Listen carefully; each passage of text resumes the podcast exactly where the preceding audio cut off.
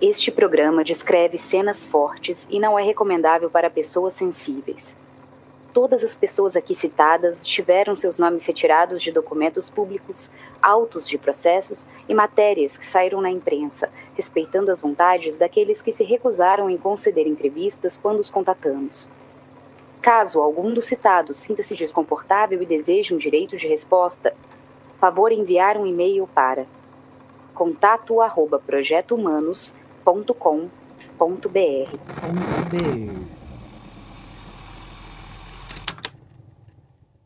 No episódio anterior. Para mim, aquilo é um laudo só, só que dividido em três etapas. Doutor Francisco, então, seria uma conclusão que a doutora Lúcia queria chegar, é pois é que se desse negativo esse exame, poderia ser um falso negativo. E que o falso positivo seria pouco provável. É nesse isso, sentido a questão. Isso, isso, isso. Exatamente isso. E que provavelmente o que eles dizem é que qualquer criança ou qualquer pessoa da cidade teriam é, o código genético dessa criança. Então, é, essa foi a, né, o, o que eles falaram. Para mim, isso, cientificamente, isso não quer dizer nada. Então, eu, eu tenho, eu tô acostumada a ler coisas, né, digamos assim, artigos científicos, muito, pouco, alto, baixo, para mim não significa nada se você não colocar exatamente o número que é. Tem sentido lógico que a defesa fala. Então, eu acho que, do ponto de vista legal, não, não tem valor o que eu tô te dizendo, né? Porque os questionamentos são válidos. Mas para mim é gritantemente óbvio que é, é, é, o Evandro nesse caso. Usando aquele linguajar bem, bem chulo. Se eu fosse apostar meu dinheiro, é apostar que é do Evandro. Tá? Mas, você não, mas não tem como dizer com certeza absoluta que é do Evandro, não.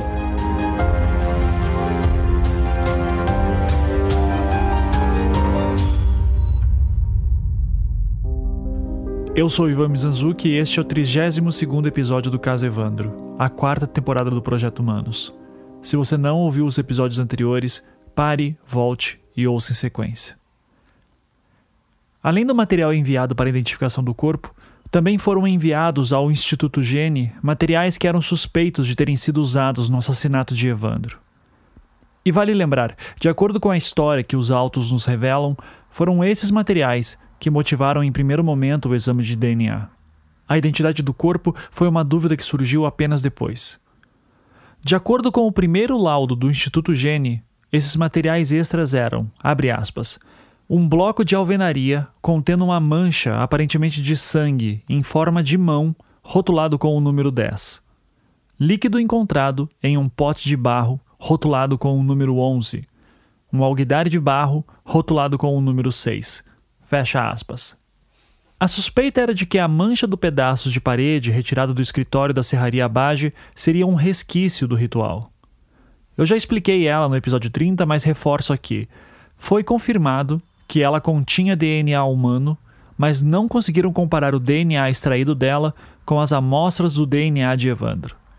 Além disso, haveria explicações para sua existência, desde a história de que um bêbado machucado teria dormido no escritório quanto que aquele local era uma serraria e não seria incomum pessoas se machucarem. Apesar de ser citado de tempos em tempos, esse bloco nunca foi muito utilizado nem pela acusação. Por outro lado, as manchas avermelhadas do alguidar apreendido na casa de Osvaldo e o líquido encontrado no pote de barro enterrado na frente da loja Brimbal foram bastante usados pelo Ministério Público como elemento de formação de convicção. Em outras palavras, para a acusação, seriam provas materiais de que o sacrifício teria ocorrido. Isso fica bem evidente na própria manifestação do Ministério Público acerca da pronúncia dos réus. Ou seja, o documento elaborado pelo promotor Antônio César Cioff de Moura no momento em que ele elenca todos os argumentos pelos quais acredita que os acusados deveriam ir à júri popular. Neste documento de 27 páginas, datado de 13 de agosto de 1993, o Dr. Cioff citava esses materiais em dois momentos. No primeiro, sobre a chamada materialidade dos delitos, de forma mais generalista, abre aspas. No mesmo estudo de DNA, aquele núcleo concluiu pela presença de DNA de origem humana ou de primata no bloco de alvenaria retirado da serraria da família Bage, no líquido encontrado em um pote de barro retirado da calçada em frente à loja Brimbal desta cidade e também no alguidar de barro apreendido no terreiro de Oswaldo Marcineiro. Fecha aspas. Mais adiante, No momento de citar os elementos específicos contra Oswaldo Marceneiro, o Dr. Sioff falava o seguinte: abre aspas. Por outro lado, é bom que se frise que, nas dependências do Centro Espírita de Oswaldo, foram encontrados alguns objetos, entre os quais um alguidar que, submetido à perícia, revelou traços de sangue humano ou de primata em sua superfície, como já asseveramos anteriormente. Soma-se ao alguidar o pote de barro retirado sob a calçada da loja berimbau dessa cidade, que, segundo seu proprietário, Antônio Costa, ali foi depositado pelo próprio Oswaldo como presente feito para atrair bons negócios à sua loja comercial recém-inaugurada. Como já dissemos, tal pote continha também, segundo a pesquisa de DNA, traços de sangue humano ou de primata. Fecha aspas.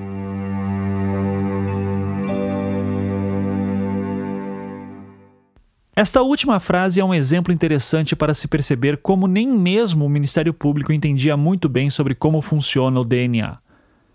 A frase tal pote continha, segundo a pesquisa de DNA, traços de sangue humano ou de primata é equivocada. Pois você pode ter DNA humano em outros fluidos corporais, e não apenas o sangue. Saliva, sêmen, suor têm DNA, por exemplo. Esta confusão entre DNA e sangue é bastante comum neste processo e é um retrato de como esse conceito demorou para ser compreendido pelas autoridades. Mas justiça seja feita também não é algo muito simples de se entender até nos dias de hoje, especialmente para quem não é da área. E mais ainda se você olhar todo o histórico dos documentos de análise elaborados. No IML de Curitiba, tanto o alguidar quanto o líquido foram analisados e em ambos foi constatada a presença de sangue. Mas isso já seria esperado, haja visto que era de conhecimento geral que Oswaldo participava de trabalhos que envolviam sacrifícios de animais. A dúvida era: seria sangue humano? Nos testes realizados para a detecção de proteína humana nesses materiais no IML de Curitiba, nada foi detectado. Por isso, um exame de DNA era a recomendação. E daí, como sabemos, foi encontrado DNA humano em todas as peças analisadas. Com isso, naturalmente, vinha uma nova dúvida: seria este DNA encontrado o DNA de Evandro?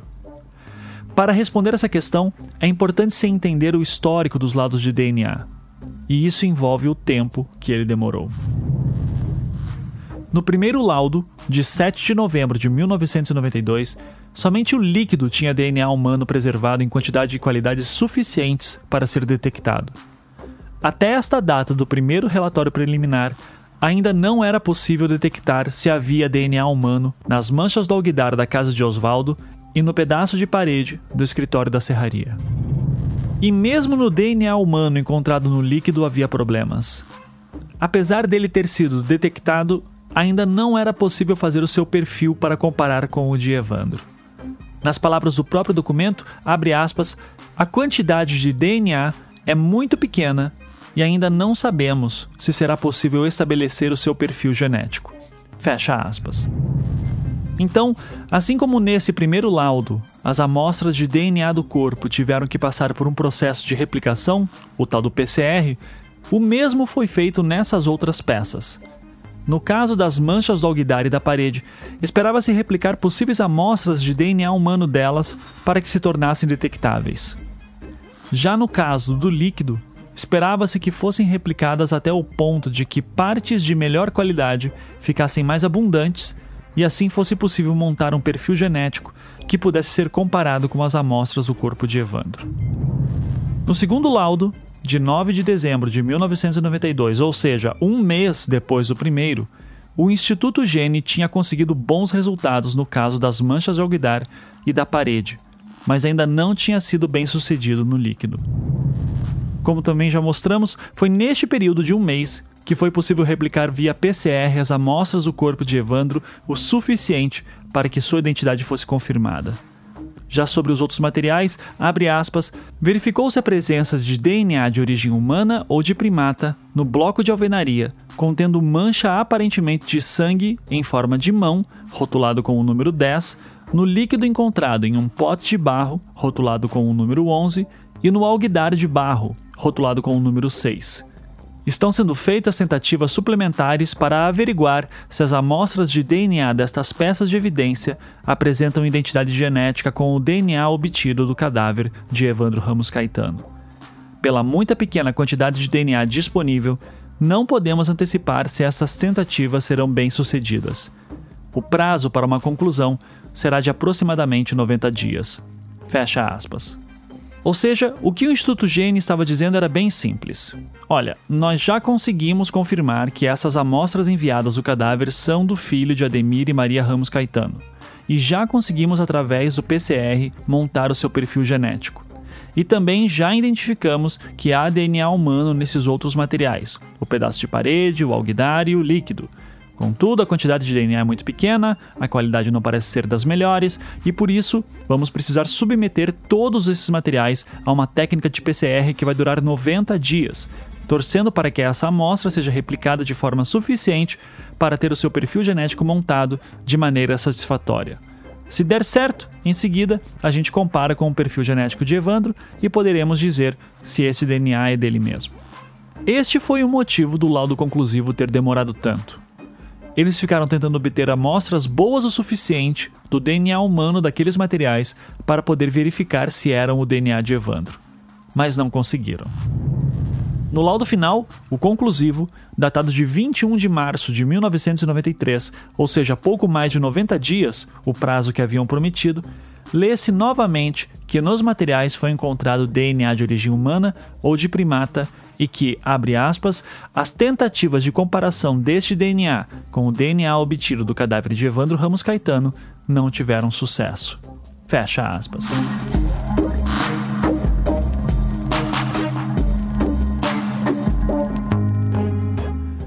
Então, permita-me ser bem claro aqui. Quando Diógenes diz que nunca foi feito o teste de DNA no líquido encontrado na loja Berimbau, ele está errado. Quando o Dr. Luiz Carlos de Oliveira diz que ninguém sabe exatamente quais os materiais que foram enviados, ele está errado. E ele também está errado quando diz que o teste custou muito caro, que demorou demais e que os dois primeiros laudos foram inconclusivos na identificação do corpo. O teste de DNA só não se encerrou no segundo laudo porque o objetivo dele não era apenas a identificação do corpo. Se fosse, o segundo laudo, de 9 de dezembro de 92, já estaria concluído. Mas ele demorou mais três meses porque precisavam avaliar os outros materiais enviados. E eu juro que eu digo isso com todo o respeito, mas eu preciso ser enfático nesses pontos porque o que não falta é desinformação e especulações sobre esses tópicos. Se existem outros elementos capazes de comprovar que esses testes de DNA foram manipulados ou que foram enviados outros materiais, esses supostos elementos questionadores não estão nos autos do processo. E daí, aqui, eu tenho que ser rigoroso e me ater aos autos. Nesses quase 30 anos de caso, o que não faltou foi tempo e vontade de várias pessoas para questionar esses testes de DNA e não há nada que contradiga o que é afirmado acerca dos materiais enviados e dos métodos utilizados. Então, eu não encontro motivos para duvidar do trabalho do Instituto Gene. Dito tudo isso, então, é hora de entendermos como que se deu o processo de detecção e análise do DNA humano nos objetos analisados. No segundo laudo, de 9 de dezembro de 1992, há um trecho em específico que me chamava a atenção. Abre aspas. O DNA obtido dessas peças de evidência foi submetido a uma nova hibridização em formato slot-bot, com uma sonda quimiluminescente, derivada da sequência humana ALU.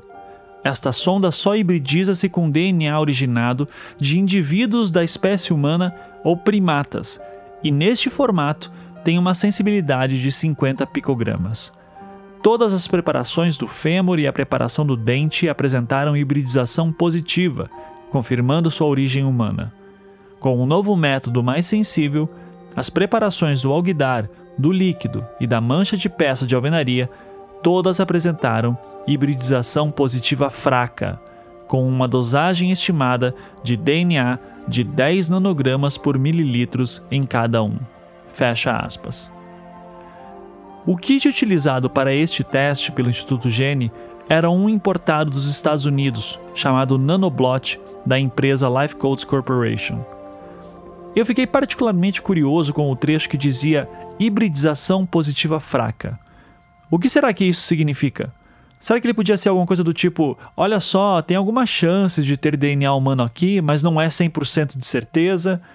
Ou será que isso configura uma prova material importante para se condenar alguém? Eu levei essas e outras dúvidas para o Bruno Zagonel Piovesan, o geneticista que apresentei no último episódio. E aqui um aviso: eu fiz essa entrevista com ele antes de ter conseguido acesso às fitas que apresentei no episódio 25.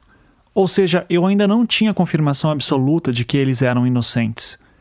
Por um lado, isso foi bom porque daí eu consegui manter uma atitude mais cética durante toda a minha conversa com o Bruno, tentando explorar todas as possibilidades daquele resultado Não de DNA. Conseguem.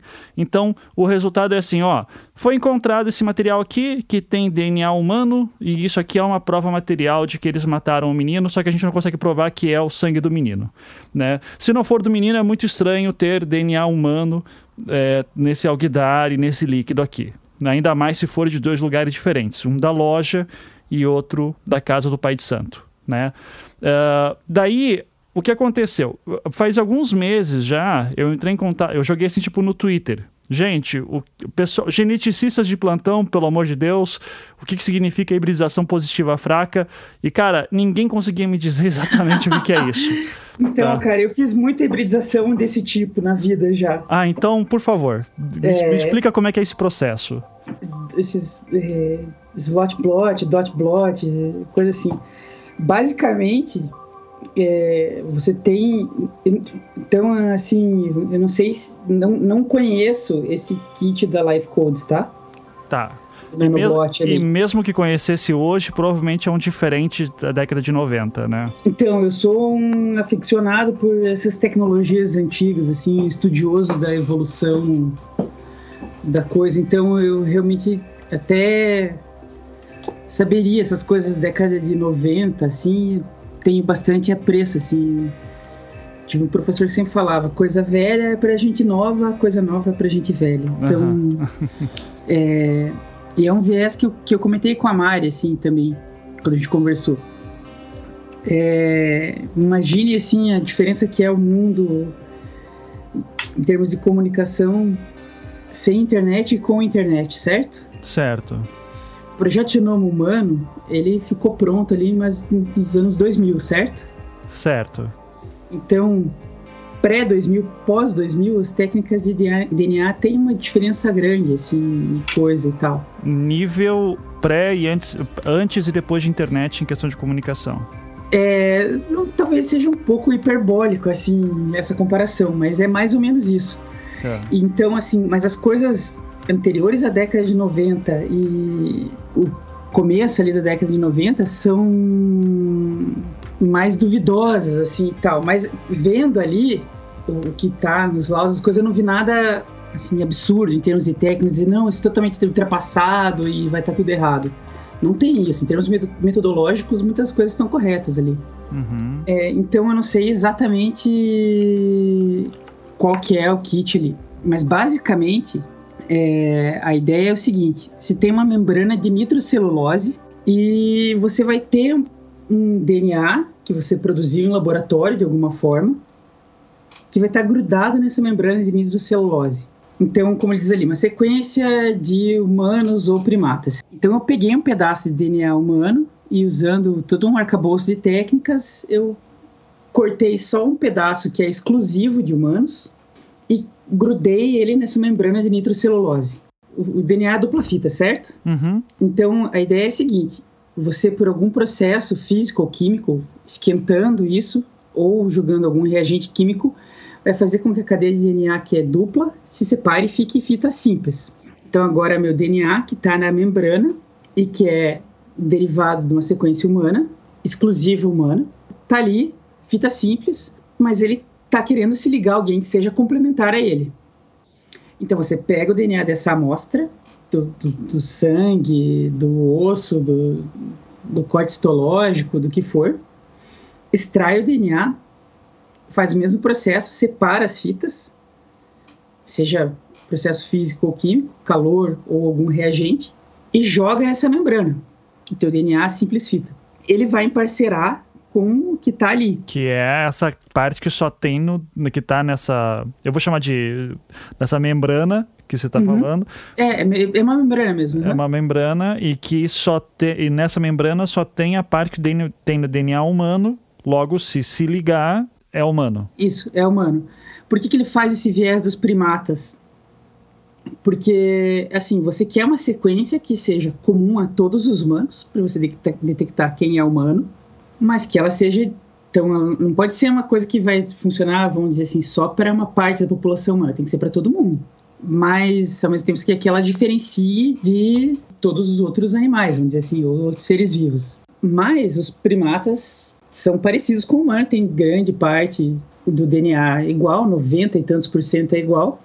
Então, eventualmente, ainda mais considerando que 92 não tinha o genoma humano completo, não tinha o genoma completo dos primatas também, hoje em dia se tem um monte de coisas de genoma completo, você sempre podia ter uma reação assim, que não, vai, não era 100% igual, se você pegasse um sangue de um, sei lá, de um bonobo ou de um chimpanzé, não ia ser 100% igual, mas ia ser igual o suficiente para hibridar de alguma forma, para hibridizar de alguma forma. Uhum. Essa reação de uma se ligar na outra a gente chama de hibridização, né? Ah. Um pedaço se ligar no outro, eles é híbrido, é uma molécula híbrida. Por isso que é hibridização. É a molécula tua original do DNA da pessoa com a outra molécula de outra origem que está na tua membrana. Eu eu entendi essa parte como hibridização positiva. Isso, Tipo- isso é hi- hibridização positiva. Agora, hibridização positiva fraca, daí eu fico. Porra. Aí que, por que do fraca? Você faz isso, certo? Só que você não enxerga o DNA. Você pode ter um tubo cheio de DNA, ele é transparente. Aí por isso que diz ali o negócio do quimioluminescente, sonda quimi- quimioluminescente.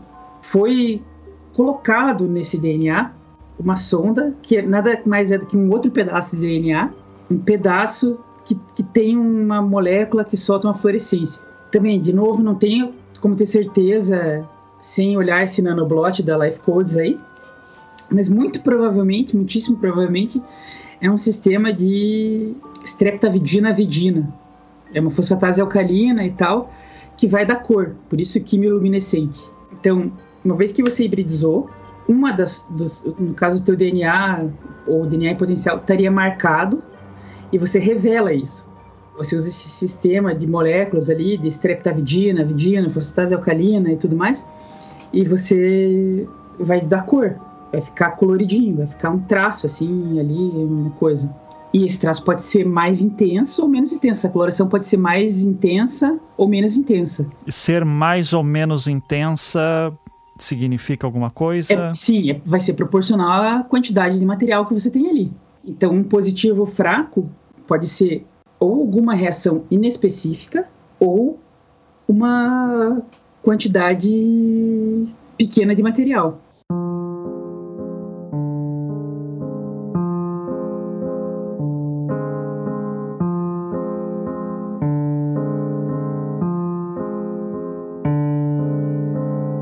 Quando você está fazendo iniciação científica no laboratório da federal, que você está validando o método com reagente vencido, com tudo podre, fora das condições normais, é, você acaba vendo um pouco de positivo fraco por inespecific- inespecificidade. Agora, dentro de um laboratório sério, com tudo no padrão, com reagentes ok, você não espera muito ver essa positividade fraca por ser uma especificidade. Você espera que isso seja realmente a presença de pouco material. E normalmente você corre um, um paralelo, isso é meio praxe, mas não tenho como saber se eles fizeram isso ou não. Você corre em paralelo um branco. Você faz em paralelo um tubo só com água Por que, que você faz? Para, para ser controle? como se fosse um controle. Então, por exemplo, se você tem um background, se você vê um, um pouco de cor no teu tubo só com água, você sabe que aquele pouco de cor não é uma hibridização fraca. Aquele pouco de cor que você está vendo em todo mundo, você desconta o background de todo mundo. Fez sentido? Fez, fez. É, porque pode ser que tenha alguma coisa na hora da reação que vai hibridizar de qualquer forma, e daí a água serve para dizer, não, tá, deu errado aqui, ah, então tem que fazer de novo, ou tem que descontar essa cor que a gente tá vendo dessa cor. Isso. Aham. Só que, bom, vamos, pa- vamos partir do princípio que isso foi feito. na época, né? É, é, é assim, isso que eu tô falando não é nada de espetacular, assim, isso é rotina em qualquer laboratório, assim, isso é uma coisa que você entrou num laboratório de genética, você sabe que você tem que pôr um branco, sabe? Sim, mas é rotina hoje, em 92... Não, mas é, já era, já era. Uma já era também. Senso, assim, uhum. Tá, ok, ótimo. É, porque assim, eu, eu, vou te dizer a impressão que eu tenho quando eu leio isso, é, como um leigo, e eu quero saber que você me diga onde é que eu estou errado, tá? Uhum. É, quando eu leio assim, com um novo método mais sensível, as preparações do alguidar, do líquido, da mancha de peça de alvenaria, todas apresentaram hibridização positiva fraca. Posi hibridização positiva fraca, para mim, quer dizer assim: é, olha, pode ser, existe uma grande possibilidade que exista DNA humano, mas é, é, é, assim pode ser também que seja uma outra coisa que hibridizou. É, pode ser que eu esteja olhando um, essa membrana e vendo hibridização e na verdade é, pode ser quando pode ser, é, e do tipo não seria publicado em paper é, esse resultado. É, ou pelo menos eu seria muito criticado se apresentasse resultados assim. É, ou pode ser também que a quantidade de DNA era tão baixa que acreditar que foi usado um sangue de uma criança, sei lá quantos litros que tem, é, mas assim, que fosse, vamos dizer assim, 500 ml de sangue colocado ali, é, deveria ter hibridizados positivos sem sombra de dúvidas. É, então, hibridização positiva fraca me dá a entender que hum, é, eu não sei exatamente se está pegando certo. De repente, o cara, quando cortou o frango e cortou a própria cortou a mão sem querer, pingou uma gota de sangue e essa gota de sangue está dando essa hibridização porque é muito pequeno. É, olha, assim, eu pendo para o lado de que tem material, tem DNA humano ali e que é, tem pouco material ou material que tem é de baixa qualidade, foi mal preservado, está muito degradado. Toda é, parte de. Tô achando uma foto aqui de uma hibridização fraca, eu vou te mandar, pode ser? Claro, manda aí. A imagem que o Bruno me mandou está na enciclopédia do Casevandro, no post referente a este episódio. Mas para você que não pode conferir agora, eu vou fazer o melhor possível para descrever ela aqui. Na imagem é possível ver várias bolinhas e elas estão distribuídas em três linhas e cinco colunas. Nas primeiras colunas à esquerda, as bolinhas estão mais fortes. À medida que vão para a direita, elas vão ficando mais apagadas. Isso é um dot blot, tá? Tá, ok. É, então é que você coloca o DNA numa bolinha. Então essa é a membrana dentro do celulose, ela é tipo um papel, só que não é papel, é nitrocelulose. Aonde tem DNA é na bolinha, onde tem o DNA espotado, tá? Nesse spot, né? Tá no, no pontinho ali. E daí você joga o teu DNA onde grudar, depois você revela com essa reação de quimiluminescência. Tem três linhas ali, né? Uhum. Se você for para linha para linha mais de baixo, você vai ter uma bola preta bem forte, uhum. uma bola preta um pouco menor. Sim, tô vendo. Uma um pouco menor. E daí a quarta já é, assim, você vê que tem uma bola, mas ela é meia boca. Sim. É, ou então você vai lá pro o, o superior direito. Aham, uhum, tá bem fraquinha. É, isso é uma hibridização fraca. Tá. Ou seja, tem, mas tem muito pouco. É. Em outras palavras, se hibridizou, tem DNA humano. Mas como hibridizou fraco, pode ser que tenha ou pouco material ou que o DNA esteja degradado.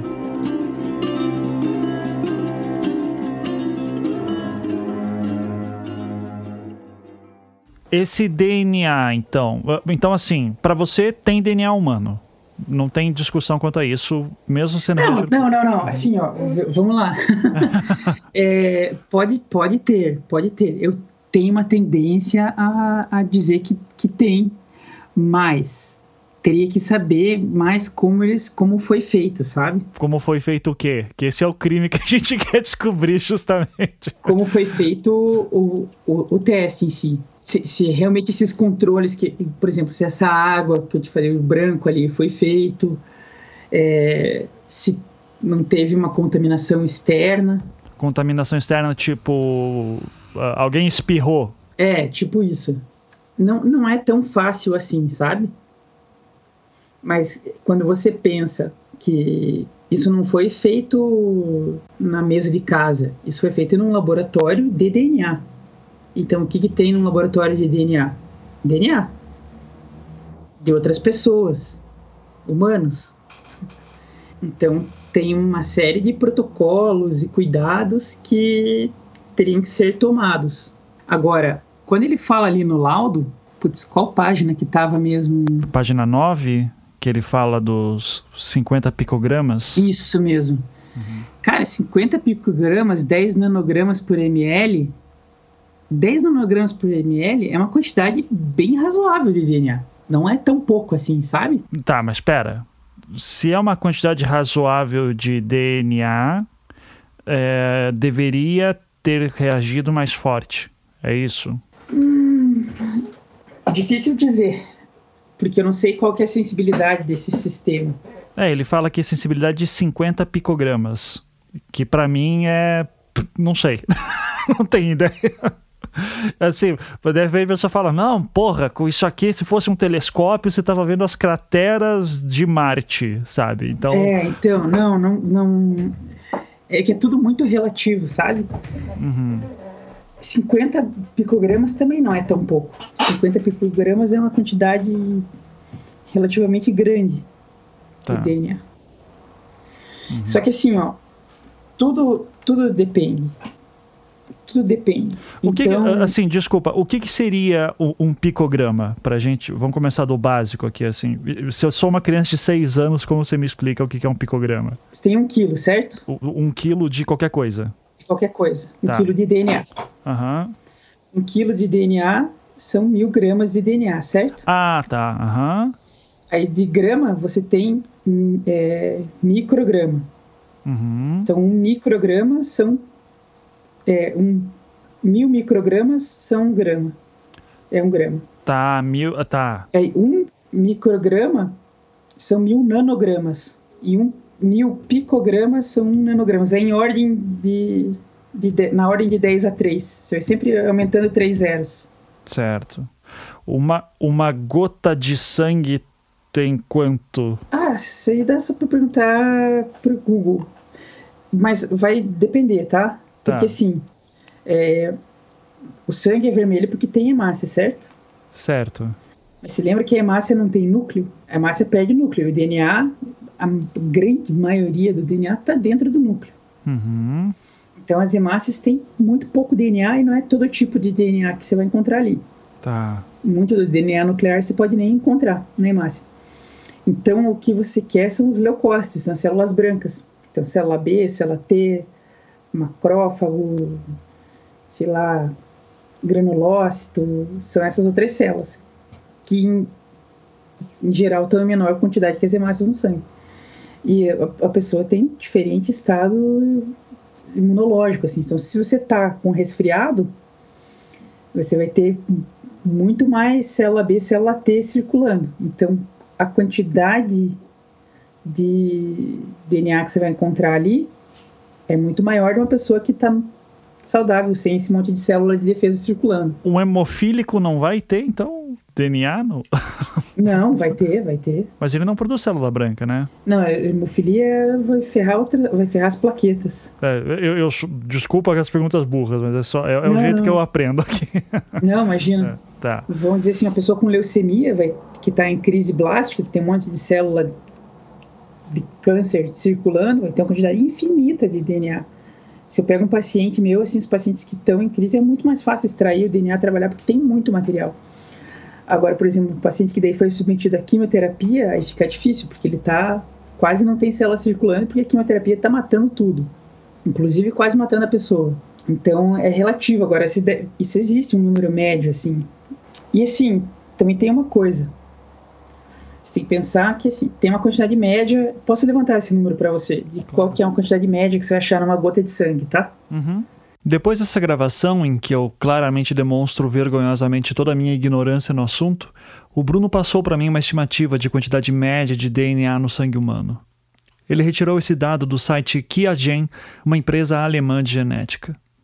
De acordo com eles, partindo de uma única gota padrão, que seria em torno de 0,05 ml, haveria entre 1,5 e 2 microgramas de DNA, ou seja, entre 1 milhão e meio e 2 milhões picograma de DNA.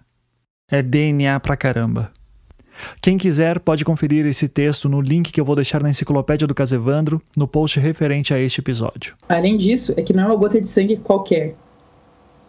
É uma gota de sangue que caiu num alguidar, que ficou lá exposta ao tempo, que foi, voltou e que daí. Foi... Deve ter sido lavado.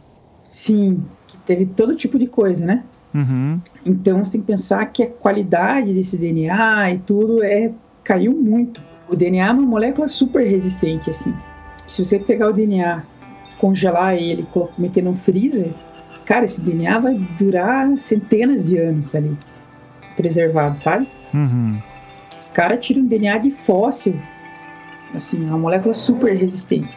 Mas é óbvio que se aquilo foi manipulado e teve lá e tal, não sei o quê, que a qualidade vai cair, vai ser degradado, vai quebrar esses pedaços, e se ele tiver muito quebrado, a hibridização não vai acontecer tão bem, porque não é o pedaço inteiro, só que tem complementaridade, são pedaços menores, então você vai ter reações mais fracas. Também pode ser reflexo da qualidade do DNA.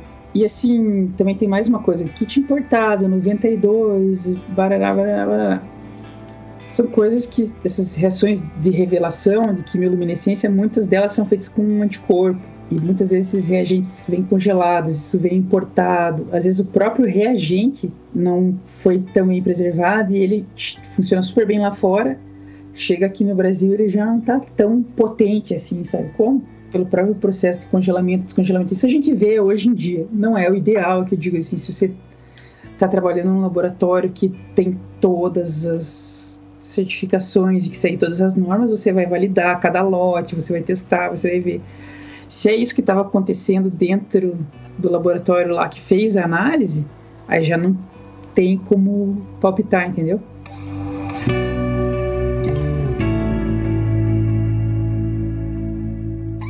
É, mas assim, vamos partir do princípio que foi tudo bem feito, tá? É, tipo, fizeram controle, uh, o, o slotbot tá, o slotbot tá, foi bem feito, tá, bem preservado, é, desculpa, o Nanoblot estava tava tudo ótimo, assim, perfeitas condições. O, o, Danilo Pena, o Sérgio Danilo Pena é um cara foda. Então, isso aqui, para a época, era o melhor que tinha. Então, vamos, vamos uhum. partir do princípio que ele não errou absolutamente nada é, e que o teste foi perfeito. Se você fosse. Porque, para mim, para acusação, isso aqui já está acho que tá bem forte, assim, tipo, pô, eu tenho dois locais, tenho dois materiais, eu tenho sangue, é, eu tenho, eu tenho uh, DNA humano aparecendo. É, uhum. É, se, agora, se você fosse da defesa, quais seriam as dúvidas que você colocaria sem essas questões de laboratório? Sem essas questões de laboratório? É, ou não tem? Não, tem, assim, assim o principal de tudo que você olha aí é a cadeia de custódia, né? Uhum. Porque, por exemplo, no meio do caminho alguém jogar um sangue de qualquer coisa ali já ferrou tudo, entendeu? Dá um exemplo para mim. Não, suponha que alguém quer, sei lá, incriminar alguém e eu pingo o sangue meu ali, ou o sangue de um terceiro qualquer. Se forem procurar sangue humano, vai achar. É, só que assim, é, eu, eu não. Existe, vamos dizer assim, nesse caso tem tanta teoria da conspiração que assim, com certeza alguém pensou nisso em algum momento eu tendo a não acreditar porque a pessoa. Ah, porque daí teria muita gente envolvida para fazer isso. Sabe? É, quem teria que ter feito isso para começar teria que ter sido alguém dentro do IML é, e, e que iria correr o risco de. É, ao botar o sangue um sangue, alguma amostra de DNA que seja ali dentro. Uh, se no Instituto Gênesis conseguissem replicar esse DNA e desse negativo com o sangue do Evandro, do, pronto, já fudeu. Isso aqui sim, sim, não sim, fecha, sabe? Então é um risco que eles corriam. É, a, a, pessoa teria que ser muito sortuda para ele, assim, ó, não conseguiu. É, o Instituto Gene tentou o que podia para replicar esse DNA, não conseguiu, e daí. E, assim, tudo se, se somar as dúvidas aí. Olha só, foi detectado DNA humano, mas a gente não conseguiu replicar, mas a chance de ser do Evandro é muito grande. Então, logo, essas pessoas são culpadas. É, o, o que eu ouvi falar, como eu te falei, é assim, que é, eu vou, aliás, vou te jogar uma possibilidade. Exi existe alguma chance de o fato, vamos dizer, o, o, pai de santo lá usava muito isso aí para fazer cortes de frangos e galinhas. Uhum. Uh, existiria, existiria alguma chance de hibridizar com sangue de galinhas? É, teria que ver exatamente qual que é o desenho do desse kit do, da Life Codes, tá? Mas é, é pequeno, é pequena essa chance. Tá, ok. É pequena. É, é, é, não, você não apostaria nessa possibilidade? Não apostaria nessa possibilidade. O que, que acontece? Essa possibilidade tem como. Se eu, se eu for atrás desse Nanoblot Life Codes Corporation de 92, eu consigo te dizer melhor o quão provável isso é. Tá.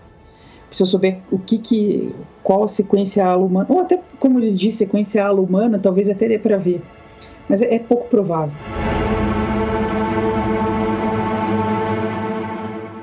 Agora sim, comentei, né, tem duas meninas que, que trabalham comigo ali que já passaram pela criminalística. Uma delas, o trabalho dela era extrair DNA de impressão digital. Hum impressão digital, poder, o cara ter manuseado isso já poderia bater. Poderia, de repente, deixar, se, se é um objeto que foi muito manuseado ou que em algum momento ele é, se cortou e pingou um sangue ali, o sangue dele. Ou se ele cuspiu ali dentro em algum momento para limpar, por exemplo. E... Sim, ou sei lá por que, que cuspiria, mas eu, eu, no meu trabalho hoje, faço exame de, de cuspe mesmo. A gente coleta cuspe para não ter que furar a pessoa tirar sangue. Sim, mas, mas eu, eu, eu, entendo, mas assim, vamos dizer, o alguidar, que é feito de barro, uma tigela de barro, tem uma manchinha. Eu lavei, achei que tinha limpado tudo, mas ficou uma manchinha lá dentro. Daí eu passo a, o dedo na língua e meu dedo está úmido, eu passo naquele pontinho, pronto. Tem DNA ali dentro agora esse teste aqui poderia, de repente, apontar isso. Em tese, sim. Então, assim, de repente o cara cuspia lá no, no alguidar ou... Aliás, vamos, vamos, imaginar que esse alguidar foi mexido pra caralho, assim, tipo, mexeram lá dentro um, por meses, semanas, sei lá. Tem impressão digital que não falta lá dentro. É, impressão digital poderia dar esse resultado nessa quantidade? Então, é, a impressão digital é um exemplo ruim, assim, é possível tirar DNA de impressão digital? É, mas você fica só resquício de célula da pele que, que caiu ali, né? Então, a impressão digital, assim, no literal, não, mas assim, de manipular, de ficar um. É, ou um cuspe, ou uma gota de sangue que caiu por ter se cortado, ou qualquer coisa assim, é perfeitamente possível. Células mortas dos meus dedos podem conter DNA? Ah, mais ou menos mais, mais difícil, né? É, é, que, quando, é que quando você fala é, impressão digital, eu estou pensando células mortas dos meus dedos que ficaram presos em alguma camada de gordura. Não é, é, é isso. É tipo, é tipo isso. Eventualmente vai ter alguma célula menos morta ali. Tá, entendi, entendi. É porque assim, quando, quando a célula morre naturalmente, ela passa por um processo de apoptose, que é uma morte programada ali. E ela, naturalmente, ela se autodestrói, sabe como? Uhum. Então, assim, esse DNA já vai se autodestruindo ali. Vamos dizer assim. Mas ele hibridizaria de maneira fraca em num teste como esse? Poderia? É, talvez não. Talvez não. Tendo a achar que célula morta, morta assim no literal, não hibridizaria. É, eu acho que então o, o que resta nesse sentido é perguntar se assim, claro, você não é perito criminal, nem espero isso, mas de acordo com a tua opinião, é ao olhar este resultado, eu posso dizer sem sombra de dúvidas que isso aqui foi usado é, é, para matar alguém? Olha, eu levaria como um indício, eu não diria sem sombra de dúvidas. Se essa fosse a única evidência, eu diria que alguma outra coisa aconteceu. Existiria a possibilidade, assim, se eu estou pensando que foi colocada uma quantidade considerável de sangue ali dentro desse alguidar, não deveria ter pelo menos hibridizado normal sem ser fraco? Depende do que foi feito com o Alguidar. Se ele foi lavado e tudo mais, é possível que hibridize fraco. Depende de quanto ele foi manipulado depois. Ou, ou seja, tudo depende de coisas que nós nunca vamos saber. Exatamente. Isso é sempre muito confortante. é, é, é, é, é complicado, assim, são detalhes, mas assim, ó, tem a, a tendência é achar que tem DNA humano e que esse DNA humano pode ou não ser de. Mas, cara, é, é bizarro. O que, que é bizarro? não, é bizarro porque, tipo, são muitos detalhes que podem fazer toda a diferença, né? A, a, a tendência, a tendência é dizer que tem DNA humano em alguma forma ali. Só que é aí que tá. Tem DNA humano, eu já nem. Acho que a tua explicação sobre, assim, é, hibridizou mesmo que fraco, assim, isso aí eu já, já aceitei. Agora eu quero saber se isso aí foi.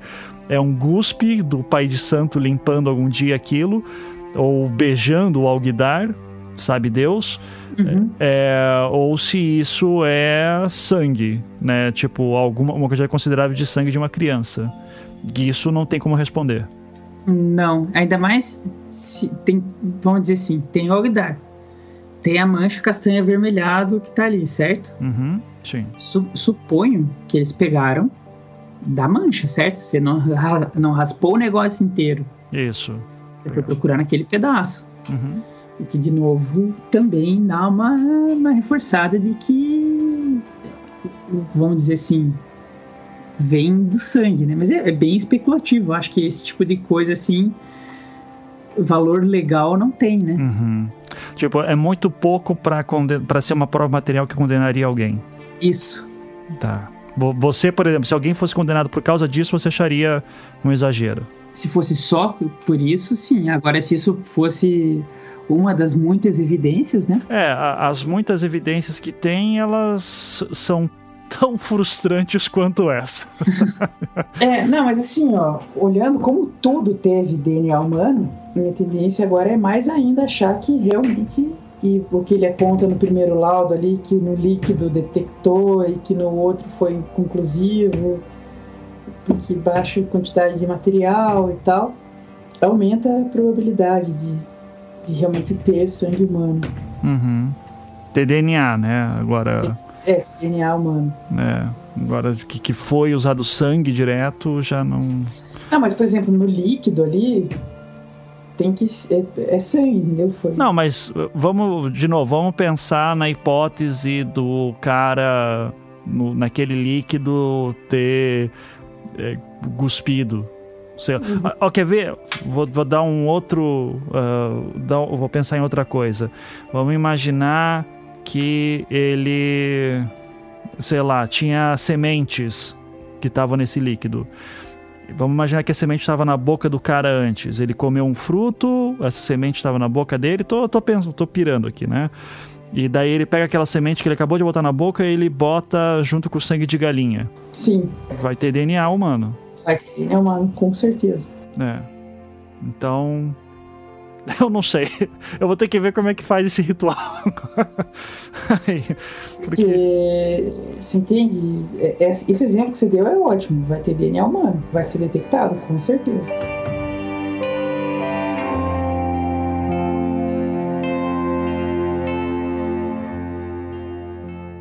Várias dúvidas me surgiram durante a minha conversa com o Bruno.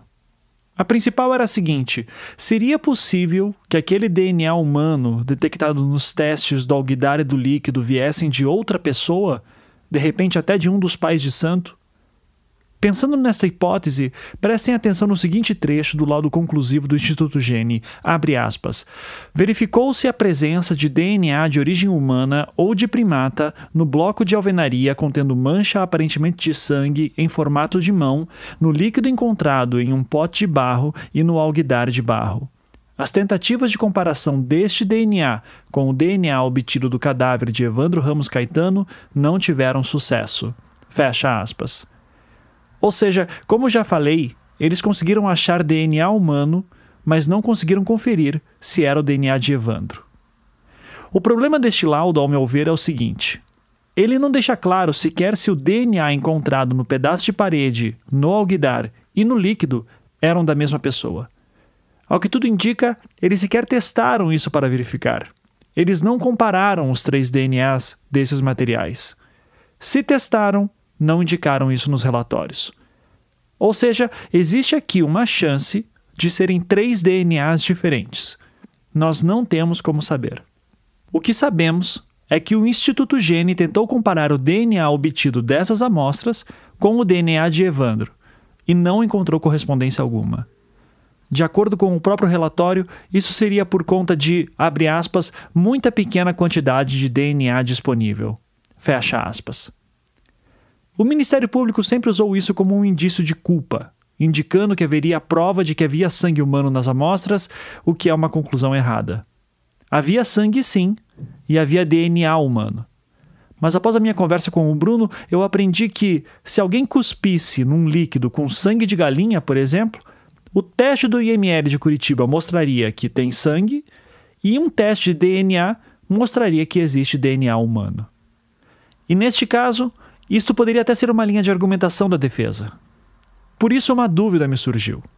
Será que existe algum tipo de trabalho na Umbanda ou em ritos afro-brasileiros em geral que poderiam usar dessa mistura de sangue de animal com outros fluidos humanos? Como seria isso?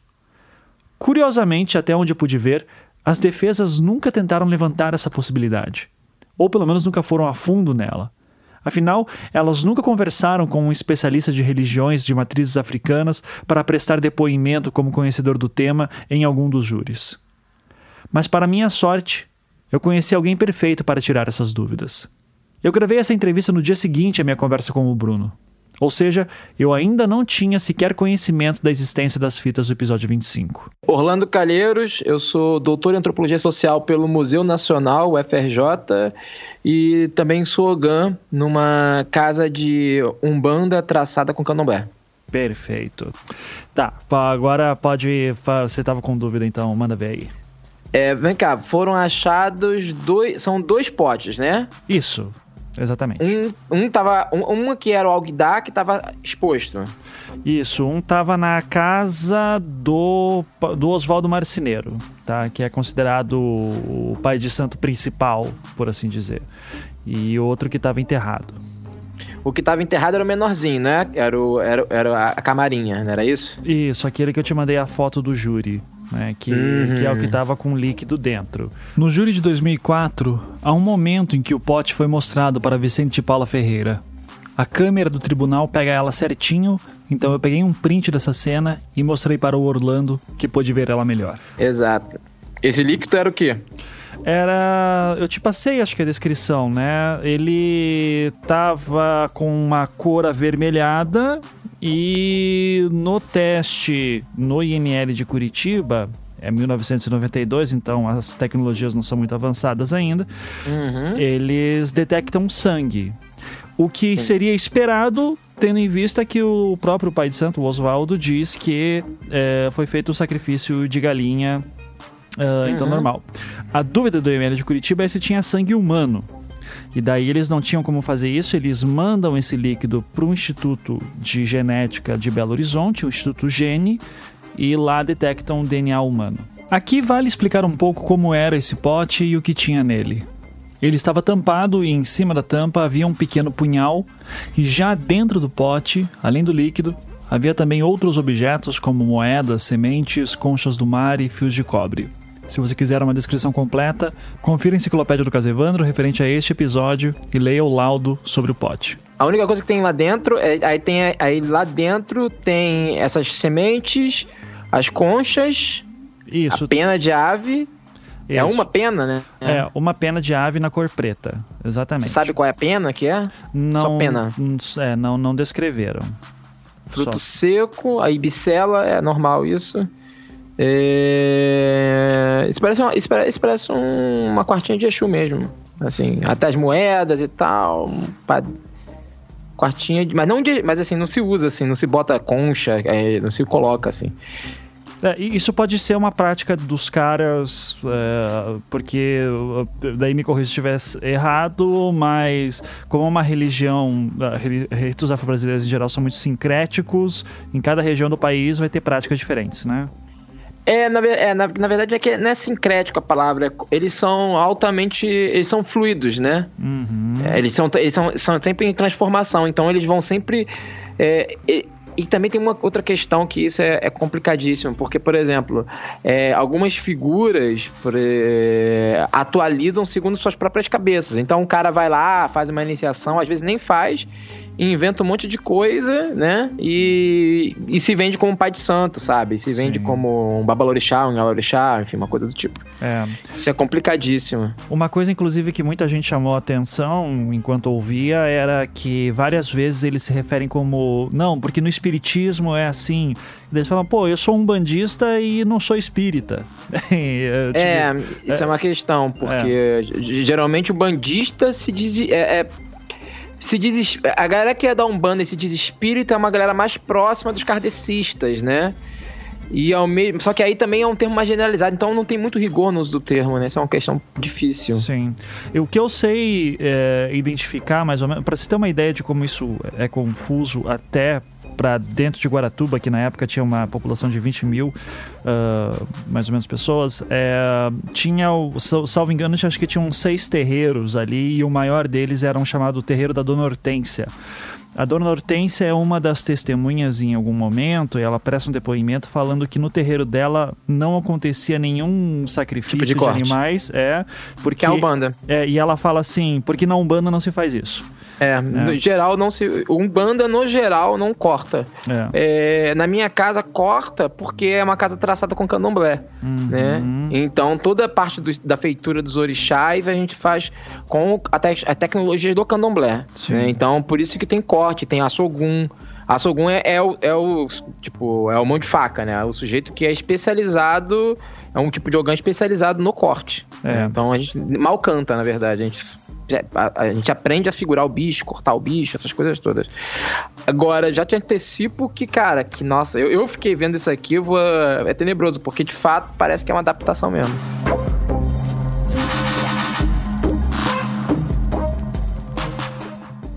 Tá, então. Vamos lá. Vamos pelas uh, perguntas. Uhum. Uh, vou, vou, fazer o roteiro aqui básico, tá? Uh, uhum. Aquele roteirinho que eu te mandei. Tá, então, primeiro, partindo do princípio que eles realmente mataram a criança e sabendo que nenhuma religião afro-brasileira fala sobre sacrifícios humanos, é possível ver semelhanças entre o que a acusação diz e a maneira como são feitos os trabalhos de corte? Dito de outra forma, é possível que eles utilizaram um modus operandi condizente com o que se espera de um trabalho de corte, mas fazendo isso numa criança e, portanto, deturpando os princípios religiosos? Eu fiz essa uhum. pergunta, inclusive, com esses termos, porque é, isso foi o que o promotor do caso falou para mim. É, no, isso é uma coisa muito comum nesse caso, né? Sempre ficam colocando coisas circunstanciais. Esse é um trecho da entrevista que fiz com o promotor Paulo Markovitz em 2017. É bom reforçar também que aqui eu não conhecia ainda as fitas que apresentei no episódio 25, atestando as torturas. Mas eu optei em mostrar esse trecho aqui neste momento para explicar como é que a acusação monta seu caso nesta lógica de semelhanças de práticas de cortes de animais. Para tentar mostrar que, olha, existe uma tendência aqui, por exemplo, o Neves poderia ter feito isso, é, porque ele depois vai ser acusado de coisa, mas de que passou anos depois. Ao mesmo tempo, também eu vejo uh, isso pela da, da, própria promotoria também, dizendo que o próprio termo magia negra é, um, é uma coisa que uh, me chama atenção, porque é, quando falam que o Oswaldo fazia magia negra, é, eu estou entendendo uma prática da Umbanda que envolve sacrifício de animais e que está, inclusive, é, é considerada um, uma prática válida é, dentro de, enfim... De, de determinada fé. De não, determinada fé, é, Não sim. há dúvida. Agora, é, a, a morte do menino, ela, na verdade, se tratou de um ritual de magia negra na, na forma que o Vicente de Paula Ferreira, que hoje já é, já é morto, é, propôs. Tanto que a morte do menino ela se deu com, semelhança, com semelhança a esses sacrifícios de, de animais que você menciona. Não há dúvida de que eles perverteram os valores dessa religião. Né? Que, claro, é, se eu não concordo é uma coisa, agora eu devo respeito a isso. Agora, a forma que o corpo foi encontrado, eu não sei se chegou a ver já as imagens do corpo. Eu vi o vídeo da necrópsia, inclusive. Assim, tá? É, eu tenho aqui bem fácil, inclusive. Ó. Neste momento, o Dr. Paulo Markovitz estava me mostrando algumas fotos que tinha do corpo do Evandro no seu computador. Essas fotos faziam parte do inquérito do Grupo Tigre. Porque a forma que o, que o corpo do Evandro foi, foi encontrado, inclusive aqui, ó, e que bate com as próprias confissões dos acusados, nós vamos ter aqui um aumento da, da, da, da, da costela, aqui que se você for aumentar o zoom, uhum. você vê claramente aqui, ó, que um começou, é, um deles assim que um começou a serrar e outro continuou, em que a costela é serrada até um pedaço e depois uhum. continua. Então, é, houve uma perversão, sim. É, ali é o, o lugar do... Esse aqui, inclusive, é do dossiê do Grupo Tigre. Uhum. Né? Sim. A forma, é, cortaram as, a, as mãos, a ponta do, dos dedos dos pés, porque a, a, a, com a galinha funciona assim, né? Você corta o pescoço, aí você faz o, faz o padê, né? Que é no alguidar. Nesse alguidar foi encontrado sangue humano. Também é bom reforçar aqui, em nenhum momento do laudo do Instituto Gene dizem que encontraram sangue humano. O que falam é DNA humano. Então, a partir do momento que você pega e diz assim, olha, mas ah, dizer que é magia negra. Agora, se eu encontro num alguidar, que é o pote do sacrifício, um DNA compatível com um sangue humano, alguma coisa está muito errada aí. Mas não conseguiram dizer que é sangue do Evandro, né? É, sim, mas esse sangue é de quem? Pode ser, assim, eu, eu não do. Eu, eu entendo a argumentação eu ent, é, de que é muito forte, é um indício muito forte que foi colocado. Mas eu posso dizer que, assim como o Copete Neves não, não é. Eu não consigo dizer com certeza que ele fez tortura baseado no que ele fez depois. Eu posso dizer que ah, um dia eu estava lá cortando a galinha e sem querer cortei o dedo e caiu e, sangrou no, no alguidar também. Pois é, agora de qualquer forma é um, é um, é um elemento que você, você entender o seguinte também. Daí vamos voltar lá para o grupo Tigre. Uhum. Mesmo, mesmo passado todo aquele tempo, porque esses objetos foram apreendidos três meses depois do crime. A prisão ocorreu em julho, começo de julho, e foram pegos esses objetos em julho. E o crime aconteceu no começo de abril. Né? Então, a prova ter conseguido isso é muito. É muito comparado a tudo que foi feito. Uhum. Né? Então, o, o que acontece? Esse padê que eu estava falando para você corta o pescoço, exatamente como havia um ferimento com putrefação maior num dos lados do pescoço. Eu também já falei isso, mas é bom reforçar: a acusação sempre insiste nessa questão de que havia um corte no pescoço, mesmo com o Dr. Francisco Moraes e Silva afirmando diversas vezes que isso não existia. O que existiria seria uma área com maior putrefação no pescoço do Evandro, que poderia ser uma indicação de esganadura, mas que não era possível afirmar com certeza por causa do avançado estado de putrefação. Na própria confissão dizem que foi o De Paula que fez o corte, porque o De Paula era o homem do de corte, porque tinha aprendido, tinha passado aqui num, num, num, ritual em que ele aprendeu a fazer o corte, corte dessas questões de, de sacrifício de animais.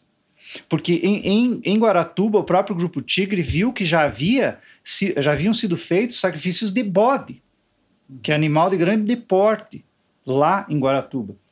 E daí eles pegaram e cortar, a galinha se corta a ponta das asas, os pés, né? tira-se o couro da galinha, né? E o Evandro ele foi escalpelado, ele foi tirado, feito o escalpo do, do, do Evandro, é, tirado globos oculares, enfim, e tira-se também os órgãos internos da galinha. A semelhança do que foi tirado. Foi tirado o pulmão, tinha parte só do pulmão, tirado o pulmão, intestino, e, e, esses, e esses, esses elementos ficariam é, três dias no altar é, é pra, como uma oferenda, uhum. a exemplo do que ocorre. Tanto que até aquela questão que disseram, ah, porque federia um monte, agora tem o lado espiritual também. Uhum. Né? O lado espiritual de que é, quando é feito a oferenda, diz que nem mosca chega perto.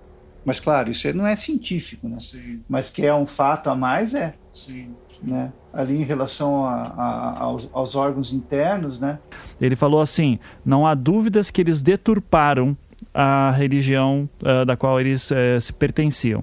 Contudo, quando eles descrevem, por exemplo, como era feito um corte de uma, de uma galinha, você vai ver grandes semelhanças, não apenas como o corpo foi encontrado, mas também com as primeiras confissões que eles fizeram, que depois eles negam, uh, de, dizendo feito. que fizeram por tortura, né? Uhum. Uh, então, assim, sobre essa primeira pergunta, assim, é, é de fato. Porque, assim, para um leigo como eu, realmente uh, cortam, cortaram as mãos, o menino foi escalpelado, tem tudo isso, estava sem as vísceras. Agora, uh, ah, para alguém que é da religião, faz sentido afirmar isso? Faz. Assim, esse é o ponto, né? Parece que a pessoa que. Porque quando você, por exemplo, corta um frango e vai colocar o frango no padé, que é o, enfim, o, o alguidar com a, com a farinha, enfim. Uh, você tem que molhar a farinha, né? Você molha a farinha com o sangue do frango e aí você coloca os, é, as patas, as asas, a parte de trás do, da, do rabo e o, e o pescoço e a cabeça, né? Ali, né? Você faz uma arrumação em cima do padé. Uhum. Justamente. Então, por isso que quando, essa, quando eu vi que for, cortaram as mãos, né? Uhum. Escalpelaram ele, não degolaram, né? Fui... Então, eles confessam que cortaram o pescoço, mas no corte, mas no corpo não tem corte no pescoço. Hum, então é estranho, né? É. Porque é, esse é o ponto, porque para é, o corte, justamente é o corte que faz sangrar, é o corte no pescoço, né? Uhum. Com ele que vivo, é o com o frango vivo, é, né? É, não, porque tanto que a, a técnica justamente é essa, né? Do, do Assogun, que é o, o encarregado de fazer o corte, é, ele ele é especializado em fazer um corte só, né, no pescoço, justamente para ser o máximo de indolor possível no animal e para o sangue poder fluir. Né? O sangue tem que, eu tenho que, o sangue tem que cair no, no, no padé. Uhum. Né? Então você tem que fazer. O, é por isso que tem que encher o padé com sangue. Como vocês já ouviram diversas vezes, a acusação sempre afirmou que o estado do corpo condizia com a forma com que ocorrem cortes de animais em ritos afro-brasileiros. E apesar da insistência em falarem que havia corte no pescoço do cadáver, essa questão que o Orlando colocou me chamou a atenção: de que o frango deve estar vivo na hora do corte. Contudo, diversas vezes Oswaldo Marceneiro falava que o garoto teria sido primeiro estrangulado, que só depois teve o seu pescoço cortado. Exemplo disso é esse trecho retirado da fita VHS gravada pelo Grupo Águia no dia 2 de julho de 1992. Aí o de Paulo acabou apertando o pescoço dela, estrangulou. Acabou apertando o pescoço dela? Sim. Essa questão de falarem que esganaram a criança antes de cortá-la é um detalhe importante. A denúncia do Ministério Público era a seguinte, abre aspas, utilizando-se de meio cruel, asfixia mecânica, estes mataram o menor Evandro, que contava com apenas seis anos de idade, ao tempo que iniciaram o ritual anteriormente ajustado, cortando-lhe o pescoço. Fecha aspas. Ou seja, a denúncia diz que eles primeiro estrangularam e depois cortaram o pescoço. E isso é importante pelo seguinte: se o Ministério Público afirma que o estado do corpo condizia com a forma como trabalhos de corte com animais ocorrem, esse detalhe de supostamente terem esganado antes seria justamente um indício que seria contrária à prática de corte na Umbanda. Ou seja, é uma contradição do Ministério Público mas que nunca foi devidamente explorada. Você consegue dar uma descrição para um leigo total que nem eu, que só se conhe... só vejo filme sobre isso? É... Mas se eu corto o pescoço de alguém, se for uma criança mesmo, vamos imaginar aqui com 1,20m, 1,19m, é, o, qual é o, o, trajeto do sangue? Vai sujar muito? O que acontece no ambiente? Você consegue também descrever um pouquinho? É, então. Esse é Gabriel Gaspar, o perito criminal com quem conversei nos episódios passados. Se. Depende, né? Se, se a criança está viva ou não. Se a criança estiver viva, né? Se o coração batendo ainda, bombeando, né? Se fizer um entalho no, no pescoço, ele vai ele vai fazer um, como se fosse um jato, vai fazer uma parábola, sabe, para frente, né? Se, enfim, se, mesmo se tiver para se a pessoa, se o corpo estiver deitado, né?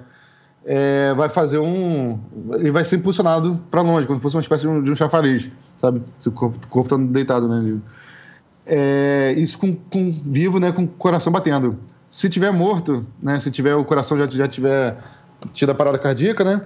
Aí ele só vai realmente é, sangrar, sabe? Vai sangrar e aí vai escorrer o sangue para baixo, sabe? Puxado pela gravidade.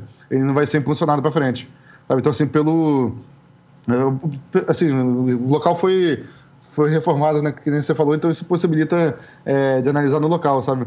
Mas é, isso dá para ver de repente pelo, pelo testemunho das pessoas, né? Porque pelo que eu vi pelas confissões ali, né?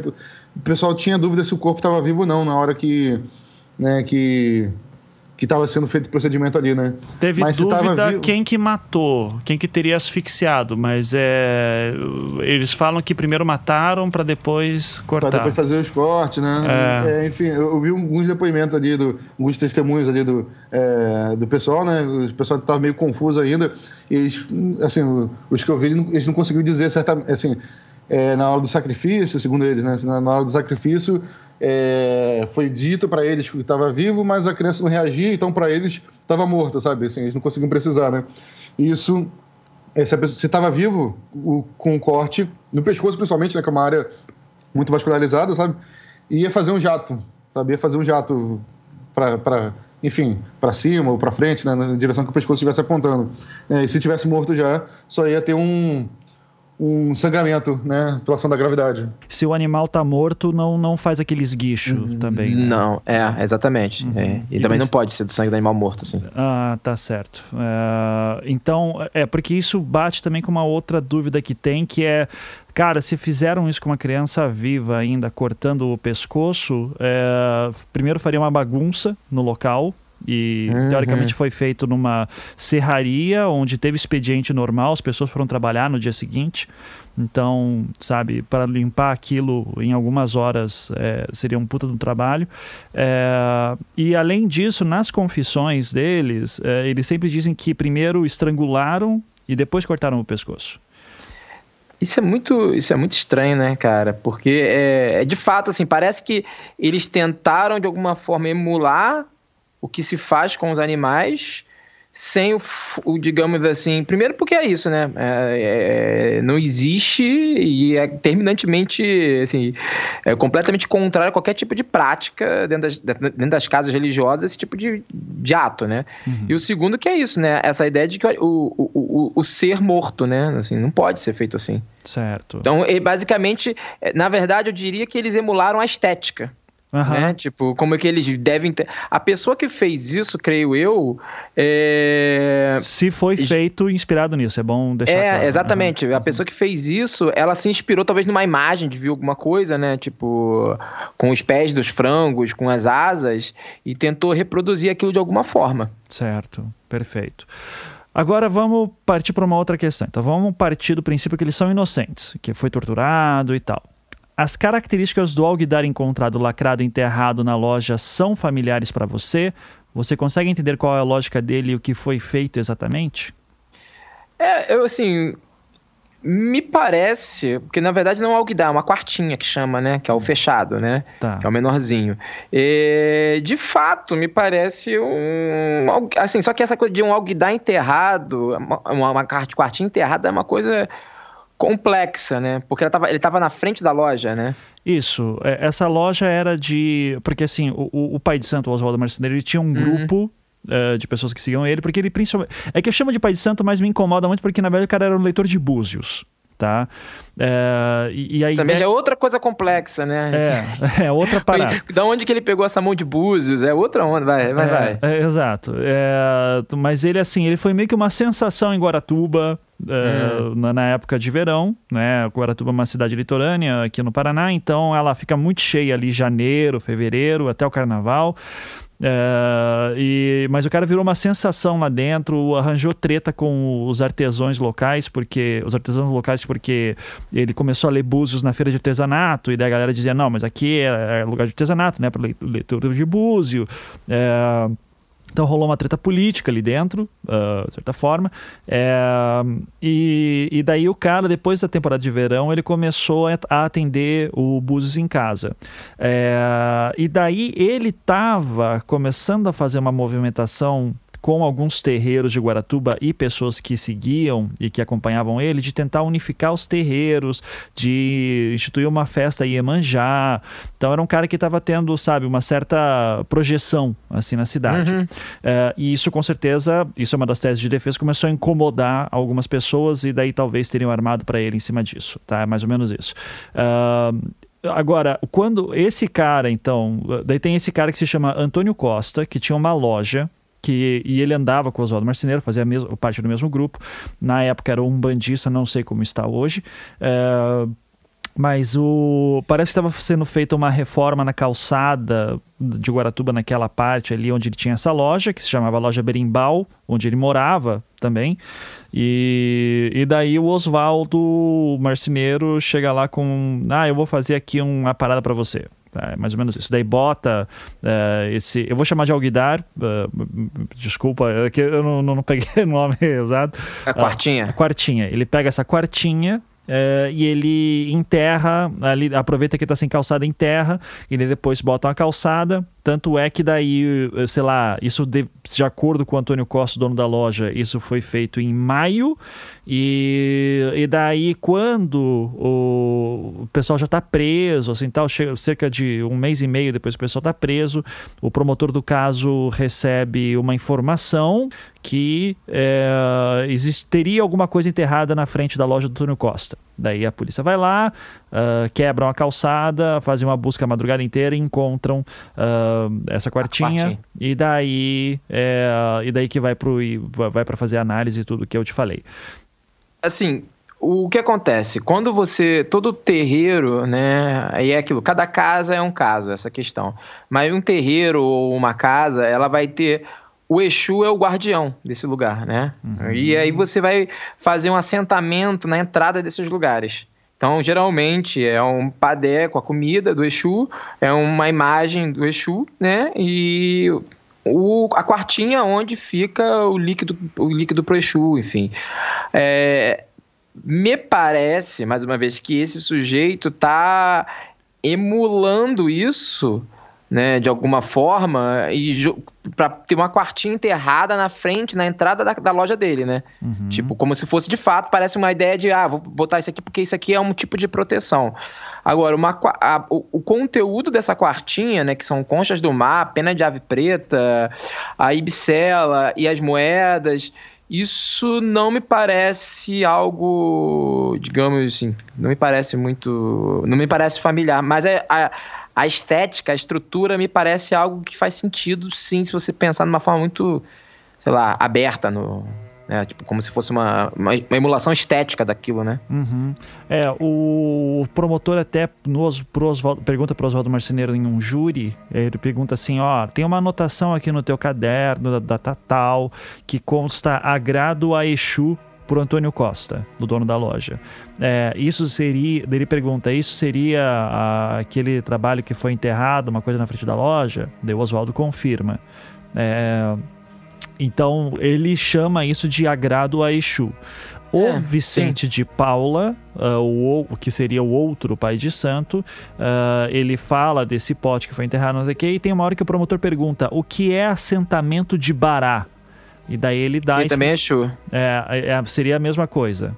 Uhum. É, é, é um que, outro nome. É que daí o Vicente, eu não sei se ele se confunde, eu não sei o que acontece lá, mas que daí o, o Vicente descreve uma coisa muito parecida com essa aí da loja, e daí o promotor pergunta: é isso aqui que é esse pote? E daí mostra o pote lá que eu te mandei as imagens, é, que seria exatamente esse pote enterrado.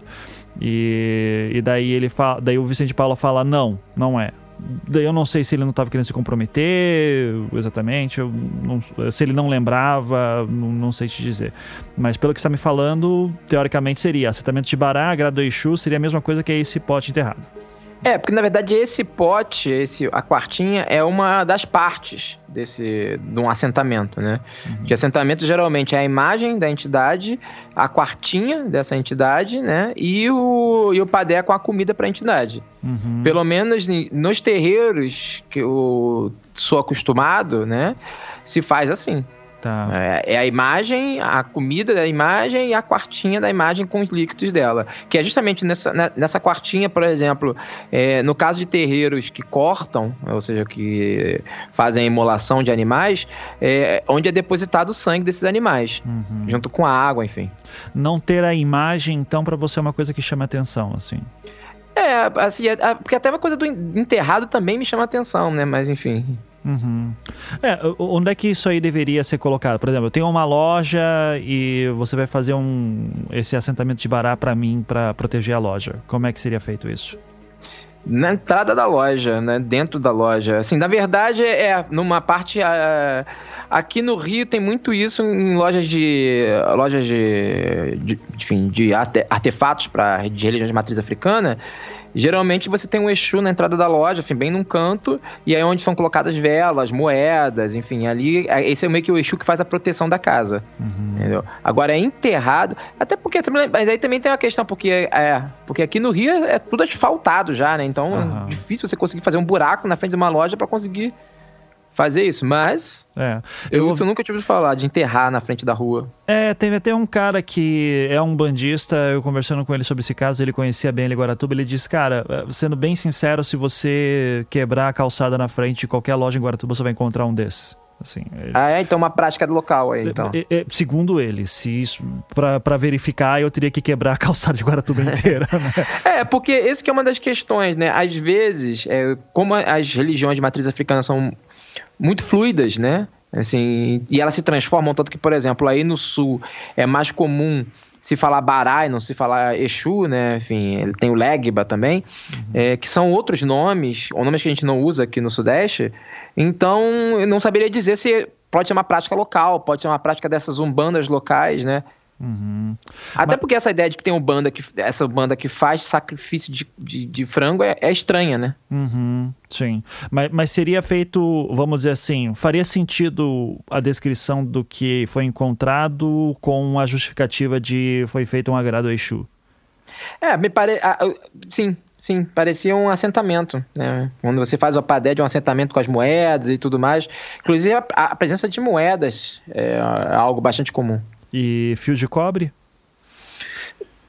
Isso aí eu não saberia, porque isso aí tem, teria que. Essa aqui é uma questão, porque pela quartinha que, me, que a imagem é, é uma quartinha de homem, uhum. né? Porque tem dois tipos de quartinha, que é a quartinha que tem as alças, que são para mulheres, né? Tipo. Uh, para pombogiras, por exemplo, ou essas quartinhas sem a, sem a alça, retas, né? Que são para homens. Digo isso baseado nas casas que eu tenho costume, né? uhum. né? Cada casa é um caso, enfim. Porém, assim, aí teria que saber, por exemplo, qual Exu é esse, né? Uhum. Quem é, é porque existe o Exu, o Orixá, né? E existem os Exus. Por exemplo, Tranca-Rua, Exu Caveira e a, as mulheres dessa falange que são as pombogiras, por exemplo, né? Uhum. Maria Mulambo, Maria Padilha. Sim, sim. É, o, você viu, deve ter visto na descrição que eu te mandei, inclusive, que foi encontrado um punhal, né? Sim. Que estava na tampa. Isso te chamou a atenção? Isso é normal? É, assim, mais uma vez, isso aí pode ser qualquer coisa, porque, por exemplo, se você tem um assentamento de Exu numa casa que se corta, porque você tem duas uma casa de corte vai, vão ter duas facas, né? Assim, a Sogum tem duas facas. Uma faca para cortar para os orixás e uma faca para cortar para os exus, né? Se fosse baseado nessa lógica, poderia ser um punhal usado para cortar pro Exu, sabe? Cortar o, a comida, né? Cortar, cortar o frango do Exu. Uhum. O, mas aí teria que ver se esse punhal foi usado, se era um punhal decorativo. Porque também tem uma função decorativa essas essas tecnologias, né? Entendi, entendi. É, é, é que, de novo, assim, é, para mim, nesse caso, não sendo, não, não se pratica nem nada, me parece uma coisa. Sabe, se fosse um filme de terror, super entenderia. Assim, tipo, foi morta uma criança, tá aqui o punhal. Tipo, a, a estética ela é bem pesada dentro da acusação. Daí ativa o imaginário da galera, Sim. né? De uma maneira forte, assim, também. Mas é. Mas, por isso que eu até pergunto se isso seria comum, se, digamos, não te causa estranhamento esse é o meu ponto. Não, nem, nem, nem, nem se for a função. Assim, na verdade, me causaria estranhamento se esse punhal foi usado para o corte. Tá. Na verdade, me parece mais uma coisa decorativa mesmo. Uhum. Porque punhal é muito ruim para cortar qualquer coisa, né? Sim. Assim, sim. É, é, punhal mais para puncture, né? Para furar, né? Uhum. Assim, Sim. É, o, o, pra, se cortar teria que ser outra coisa. Se corta frango com facas maiores, né? Sim. Você já viu alguma vez um punhal sendo usado até uma questão estética? Puxando de cabeça assim, não me lembro, mas não é impossível, porque isso aí vai depender da entidade também, né? Uhum. Assim, tem entidades que têm seus é, seus gostos, né? Então, uma entidade pode pedir, olha, você vai fazer meu assentamento e eu quero um punhal que decore ele, eu quero que seja assim, quero... Porque, por exemplo, tem entidades que usam imagens, tem entidades que não gostam de que tem uma imagem representando ela, então ela vai ser representada por uns ferros, né? Isso vai depender muito do tipo de, de no tipo de de religião que é praticada ali, né? A forma como ela é praticada e da própria entidade. O que a entidade quer para ela ali, né? Entendi. Mas não me causaria estranhamento ver um assentamento de Exu com um punhal decorativo. Perfeito. É, vamos lá. Antes de eu te fazer as próximas perguntas, uma pergunta extra aqui também. É, hum. Depois que se faz o corte do frango e uh, me corrija se estiver errado, tem que ficar mesmo dois, três dias uh, junto com o padê? Todas as partes do frango? Depende, sim. Dependendo, sim. Tá. É, porque o tempo. Pode, isso pode ser mais ou menos, mas sim, mais ou menos esse tempo mesmo. Aí depois você tem que levantar os agrados. E daí depois. Você... Ah, continue, por favor. Não, é porque você levanta os agrados e aí você despacha eles, né? Uhum. Enfim, em outro lugar. Ou joga fora, basicamente. Levantar o... os agrados significa. É isso, é isso. Porque você, geralmente, assim, por exemplo, você vai fazer um corte, a, a comida vai ficar ali, né? Na... essa comida, né? Essa, essa menga, né? Que chama, vai ficar ali no, junto com a imagem um tempo e aí ela pode ser retirada depois de uns, uns dois dias, até porque dá bicho, né? Apodrece, enfim. Aí a questão não é essa. Aí você vai lá e tira e despacha ela em outro lugar. Aquela história de que não atrai mosca nem nada porque tem uma questão espiritual é balela, então. Então, é, né? é, assim, é, assim, na verdade, se começar a atrair mosca é porque o, não estão dando océ na imagem, não estão limpando ali, né? Assim, tem que limpar, justamente, não pode deixar dar mosca, não pode deixar apodrecer. Uhum. A função é limpar, deixar tudo limpo, né? Sim. E, e, como é que se deixa tudo limpo? Tem que ficar olhando? Sim, que... é, é a função dos ogãs, dos membros da casa, sem corte, assim, depois de um, dois dias eles vão lá e limpam, limpam tudo. Tá. Né? Justamente depois que você faz o corte, é, tem que se limpar o chão, né? Enfim, tanto que dependendo do orixá, dependendo para que se corta, é, o sangue não, não vai poder cair no chão, você vai ter que forrar o chão com folhas, enfim, até para evitar esse tipo de coisa. Tá. Não, é porque isso é uma da, das argumentos da defesa. Diz assim, tá, então, a gente, então eles botaram o, o, as vísceras do, da criança nesse alguidar, colocaram numa casinha, fica dois, três dias lá, tá todo mundo trabalhando em volta, e ninguém tá sentindo cheiro, ninguém tá vindo mosca, nada. E daí um dos promotores diz: É, mas existe uma questão espiritual aí também, que dizem que não atrai nada disso, que não se sente cheiro, que demora. É, isso seria difícil de acreditar, então, assim, de que teria que ter alguém limpando lá para não na, na, na casinha onde foi colocado as vísceras da criança. É, é, é assim, eu acho que num, ter, num, num terreiro onde se, onde se pratica a imolação animal, você tem pessoas que justamente vão estar designadas para fazer isso, né? Tipo, os ajudantes do Assogum ou, ou, os filhos de santo, né? Uhum. Que justamente é, é, é uma preocupação. A, a, existe uma preocupação sanitária na prática, né? Dos uhum. candomblés e das umbandas que praticam isso. É, é não, não faz sentido, então, é, fazer esse tipo de prática num lugar que não seja um terreiro. Ou fazem isso?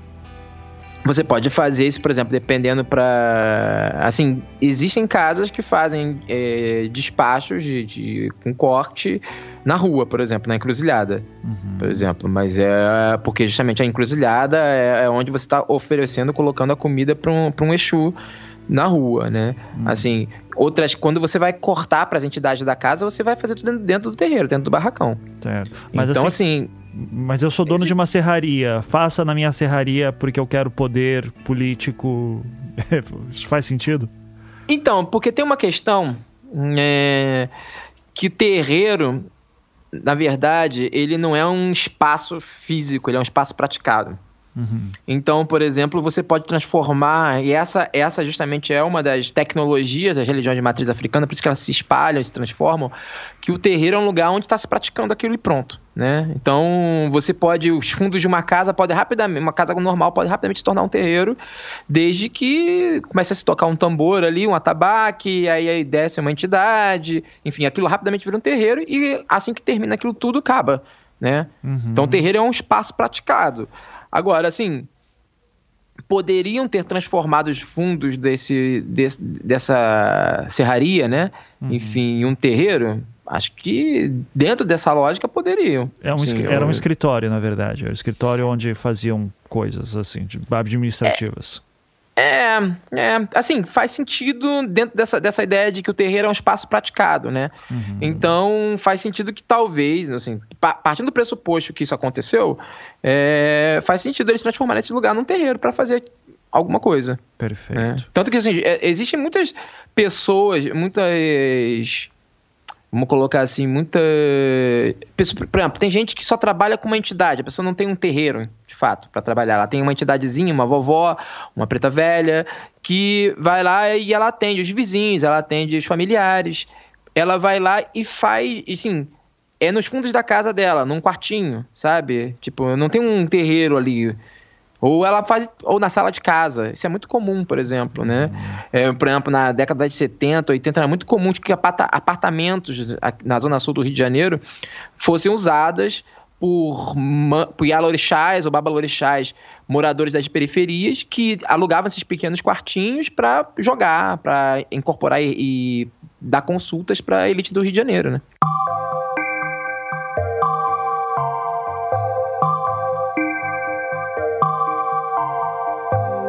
É, então vamos lá.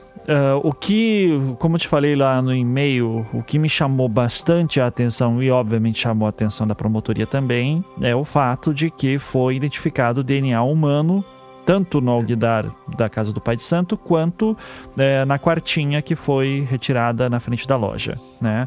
É, daí vamos de novo partir do princípio que eles são inocentes e tentar achar explicações para encontrar DNA humano lá dentro. Uma das primeiras coisas que eu me pergunto é se seria comum o, o, mão de faca cortar a própria mão enquanto faz um ritual de corte, fazendo, portanto, com que o próprio sangue se misture com o do animal sacrificado. É, não. Esse é o ponto, né? Porque esse sujeito é um especialista, justamente. Ele é, é, é um longo processo para você cortar, até porque implica uma série de técnicas que para o animal não sofrer durante o processo. É, por isso, assim, numa casa de candomblé com aço algum feito, sério, eu diria que isso é muito raro acontecer. Né? Uhum. Né? Mas não é impossível, óbvio. Tá. Não é impossível.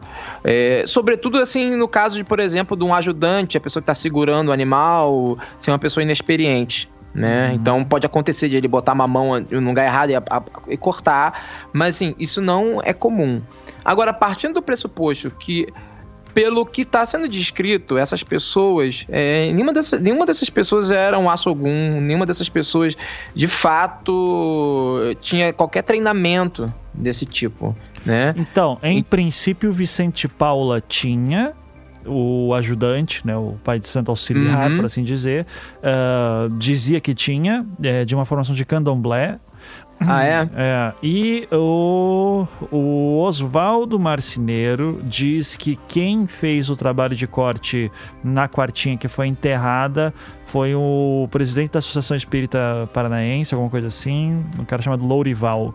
É, só que daí ele fala que foi ele que fez, porque ele era o grande corte e ele hum, então... sabia cortar. Então, não é, teria, então, é, é, não teria possibilidade. Não, é, não ter possibilidade é uma coisa muito forte, né? Mas uhum. acho que seria difícil. tá. Pode, tá. Acidentes acontecem, mas é aquilo. A gente tá falando de um especialista fazendo isso, né? Uhum, a pessoa tem que ter uma destreza ímpar no processo.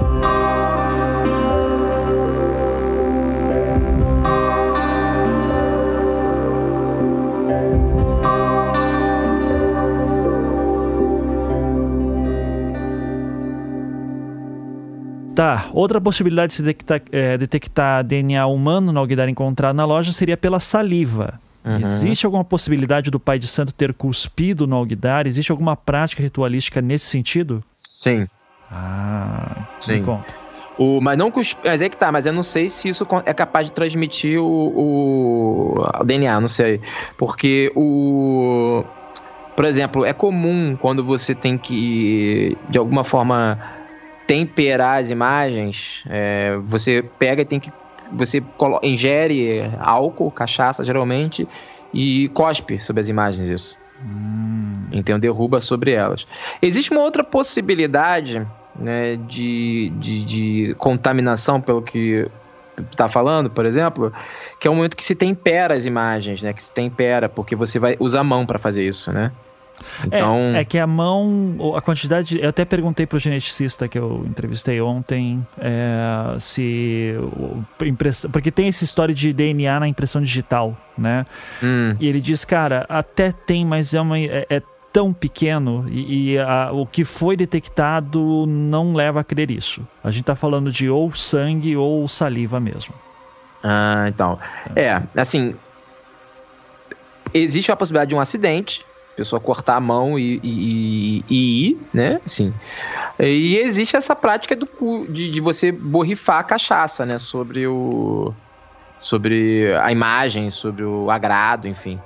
Isso no Alguidar que estava na. Mas isso, desculpa, isso é feito no Alguidar, porque você estava falando da imagem. A gente está falando é, de, dois Alguidar, de mas... um Alguidar e de uma quartinha. Então, mas por exemplo, se fosse assim, nas casas que eu estou acostumado, onde você tem essa, esses três elementos, que é a imagem, o alguidar e o padé, o alguidar que na verdade que é o padé e a quartinha, e a quartinha fica aberta nesse momento, né, onde se faz isso. Então cai lá dentro, né? Uhum. Se cairia dentro da quartinha. Agora, eu não sei se esse ato de borrifar álcool eh, vai DNA junto. Eu não saberia dizer isso. Né? É, se tá com a saliva, teoricamente sim. Eu posso até perguntar se de repente o, álcool pode matar o DNA e tal, mas eu acho difícil isso. Ah, bom, é, porque geralmente ele faz o. Com... É, é. ele conserva o contrário, né? É. Mas é tecido. Eu perguntei para o Bruno por WhatsApp no dia seguinte sobre isso. Eu queria saber se haveria a possibilidade do álcool da cachaça ter danificado ou até mesmo destruído o DNA que teria saído da saliva. Ele me respondeu o seguinte, abre aspas, o álcool não interfere.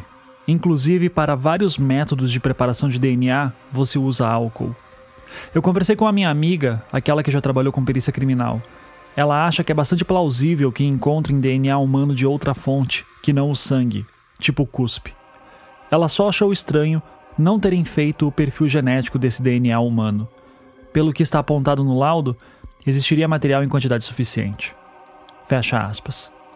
Ou seja, após eu saber de tudo isso, se fosse para eu apostar, eu definitivamente apostaria que o DNA humano encontrado no alguidar e no pote de barro era do próprio Oswaldo Marceneiro, ou até mesmo de alguém do grupo que participou do trabalho de corte.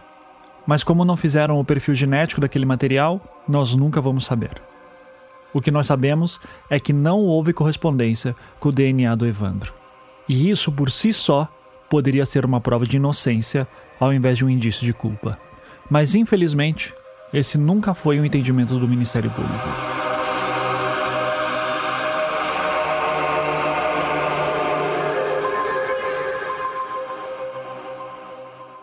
Você me consegue me descrever uma situação uh, que a gente está falando dessa que uh, quando poderia, tipo, do, do início ao fim, é, eu sei que é muito detalhe, mas é só para a gente conseguir visualizar bem é, hum. como é que poderia ter caído o Guspe, então, no Alguidar e na Quartinha?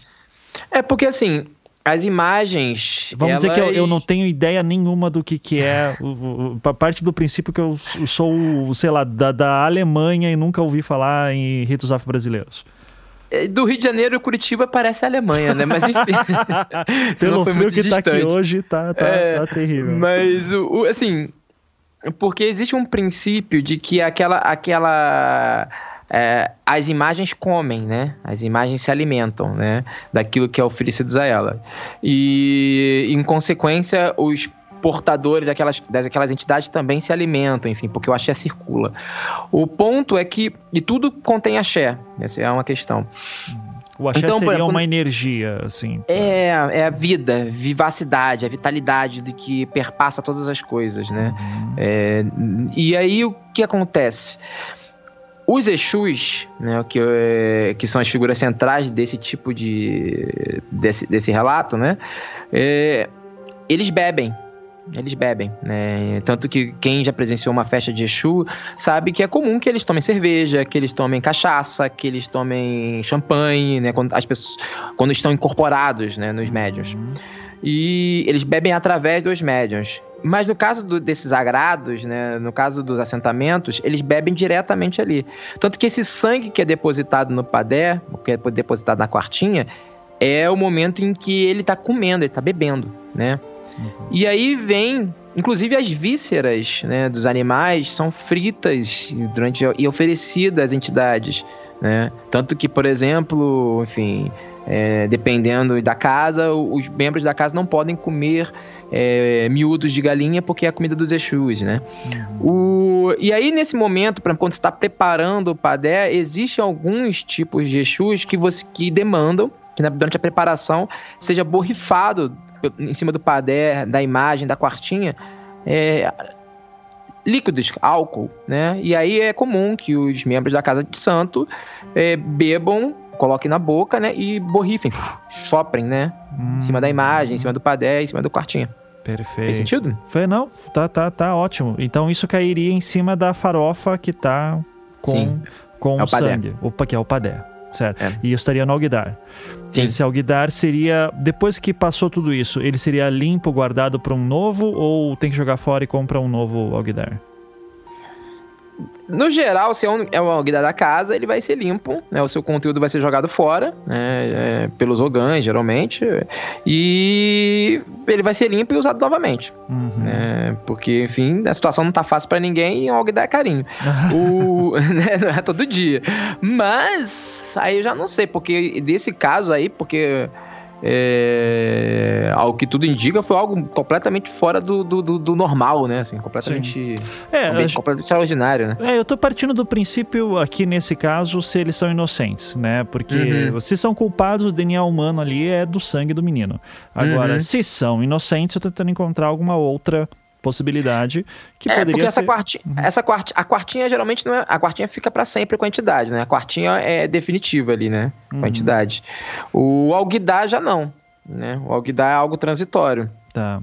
Agora, na quartinha enterrada, existiria também essa possibilidade do cara ter cuspido álcool ali dentro?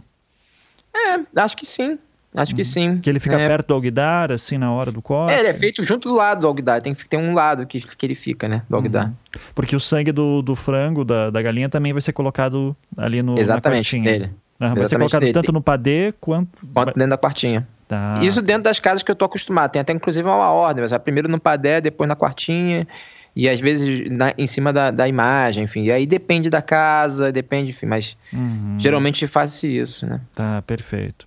É, e daí a outra possibilidade seria de, de repente, alguns dos objetos que estavam no líquido, como moedas, sementes, etc., terem estado antes da boca no Pai de Santo. Se isso faria algum sentido. Eu vou te dar o exemplo que o geneticista me falou que seria possível, tá? Que, mas não é o caso porque. Acho que não é o caso por conta das sementes que são usadas. Mas vamos imaginar que uma das sementes fosse, sei lá, uma, uma semente de pêssego. É, o cara comeu o pêssego, Tava na boca dele e daí ele pega aquela semente e bota ali dentro da quartinha. Pronto, já tem DNA humano ali dentro. Uhum. Alguns desses objetos poderiam ter estado na boca do Pai de Santo? Hum, Tipo, sei. Be beijou, be lambeu. Beijou as moedas? É. Não sei. Eu, eu nunca vi acontecendo. Uhum. Né? Assim, nunca vi isso acontecendo de beijar a moeda para colocar dentro de um padê. É, talvez essa semente, é, a ibicela, também não sei. Eu, é isso que é aquilo, né? Isso pode ser uma tecnologia, uma prática dele, né? Enfim, então. Até para mim, assim, por exemplo, se eu for visitar uma outra casa às vezes eu estranho uma coisa ou outra que se faz ali que na minha casa não se faz de uma forma de uma outra forma, né? Então uhum. tem até aquela coisa que a gente sempre usa, né? Cada casa é um caso, né? Uhum. Então, tipo. é, é, é, e é isso, e é tanto que existe toda uma, uma, política de respeito quando você vai visitar a casa de outras pessoas, né? E aí você não. Não é para você estranhar o que se faz ali, porque é a casa deles, né? Tipo, a sua casa se faz diferente. Inclusive, dentro de uma mesma casa, pessoas fazem coisas diferentes, né? De forma uhum. diferente. Uhum. Até, sobretudo até isso. Então, mas. É, mas eu não sei. Mas assim, não, a ideia de que alguém beije a moeda como um voto, sabe? Não me parece impossível. Não me parece uma coisa completamente fora do normal. Mas eu nunca vi acontecendo. Tá, beleza. É, cara, acho que é isso. Você tem algum, alguma outra coisa que chamou a atenção, te passou pela cabeça que você gostaria de comentar? Não, eu, eu só eu só eu só eu só fico impressionado, né? Porque como isso me lembra algumas coisas que se faz, né? Que aqui a gente chama de feitiçaria, né? No, no geral se chama de feitiçaria num termo pejorativo mesmo. É, que muitas vezes é confundido com as religiões de matriz africana, né? Uhum. E, no geral, é feito de uma forma bastante... Pessoas que tiveram algum tipo de, de contato, ou pelo menos muito pouco, e aí elas começam a adaptar tudo para uma, uma ideia de feitiçaria mesmo. Por exemplo, é, relatos de, de, de, rituais que matam gatos pretos, né? Onde são uhum. cortados gatos, né? Por exemplo. Sim. Sim, já ouvi bastante isso. Tipo, sexta-feira 13, guardem seus gatos pretos porque eles são buscados para rituais. Né? É, então, tem, tem pessoas que frequentaram casas por um pouco tempo, enfim, e aí de, e, e, geralmente tem muito dinheiro envolvido nisso, né? Hum. É impressionante como é que realmente é sempre. Esses relatos estão sempre envolvidos com pessoas de dinheiro. Tipo hum. Collor. Exato, mas é tipo, esse tipo de, de, de, de feitiçaria você não vai ver no. no, no enfim. É porque é isso, né? É, essa é uma coisa vendida pra, pra gente com dinheiro, né? Uhum. Ó, vou fazer um trabalho para você, vai custar X sabe? Sim, que era o perfil das pessoas ali em Guaratuba, né? A filha Exato. mulher do prefeito, super poderosas, então é, faria sentido nessa lógica, assim. E a mesma é. época, 92, acho que é a mesma época que também estava começando a, a, aparecer as paradas do Collor na casa da mãe, da... da, da Sim. Né? Ai, não me lembro o nome da, da mãe de santo lá, mas enfim, que o Collor faria coisas na casa dele também, enfim. É, e, e tem... Agora, sim, eu vou te dar uma impressão minha que, cara, eu não tenho a menor possibilidade de provar isso. Aliás, até tenho, tá? Eu acho que o Oswaldo Marceneiro era um puta de um charlatão. Sabe? Sim. É, sim, sim. A, a ponto, o que, que, me leva a crer isso, assim, de tipo, quando ele tá depondo no júri de 2004, inclusive, ele tá preso, mas não é por causa do caso, é porque ele se envolveu num rolo de vender um carro que não era dele, era uma parada assim, tipo, o cara era um 71 pra caralho, assim, uhum. sabe? Então, é, tudo indica que é isso. Processo. O senhor teve algum outro processo? O senhor foi preso por um fato que está sendo acusado de estelionato, é isso? É, isso foi agora, em 93. Recentemente. No júri de 2004, logo no início do seu depoimento, Oswaldo confirmava esse crime de estelionato ao juiz Rogério Wetzel. Oswaldo falou aqui em 1993, mas ele se confundiu. Na verdade, isso teria acontecido em 2003. Além desse, desse estelionato, o senhor está sendo acusado. E esse processo aqui, o senhor tem mais algum outro? Não, senhor, nunca passei por nada, nada, não, nada. nenhum nunca. inquérito policial, nunca. ação penal, nada, nada. Nunca passei delegacia por nada. Certo. Essa é a única vez, senhor, as duas prisões, uma em relação a esse processo e a outra em relação a esse delito agora, só. Sim, senhor. Muito bem. Mais adiante, respondendo à pergunta dos promotores, ele explicava um pouco melhor sobre esse caso. O senhor, o senhor foi preso em julho do ano passado pela prática de delito de estelionato, é isso? Sim, senhor. O senhor lembra de ter confessado na delegacia a prática do delito e depois em juízo ter negado a prática do delito? Não, senhor, eu não confessei nada, senhor. Eu apenas assinei uns papéis. O senhor, como promotor, sabe como funcionam as delegacias. Eu, eu fui preso, eu, eu comprei um carro, acho que perguntou, tenho direito a falar. Comprei, estava negociando um carro Fiat Palio esse carro eu comprei. O senhor disse, não confessou então na delegacia e não se retratou em juízo, é isso, né? É. Perfeito. Já é, que ele disse eu queria explicar o porquê eu fui preso. Nós já eu estamos indo, comprando, a, estamos eu... indo além. A intenção do doutor é saber se realmente fazer uma referência, até entenda a pergunta. Eu estava apenas comprando um carro. O senhor não confessou então na delegacia? Não. não o, o, fato não, não nos interessa. Não, eu assinei uns papéis. O senhor sabe como funciona a delegacia. Assinou sem ler então? Sim, senhor. Perfeito. E por fim, mais adiante, já no final do depoimento de Oswaldo, os advogados de defesa pedem para que ele explique melhor já que foi prova juntada pelo Ministério Público e foi até questionado no início sobre essa prisão que ele sofreu, agora em julho do ano passado, pelo Senado. Que, sucintamente, excelência, já que é prova que está nos autos. Sucintamente, Oswaldo, o que, que aconteceu desse, a motivação dessa prisão tua em julho do ano passado? Olha, bem suscitamente, para concluir. Por que eu fui preso? É. Eu é, conheci um senhor que era pedreiro, tava, foi fazer um serviço em casa. Aí de repente ele deu orçamento para mim, comprei o material, de repente ele sumiu.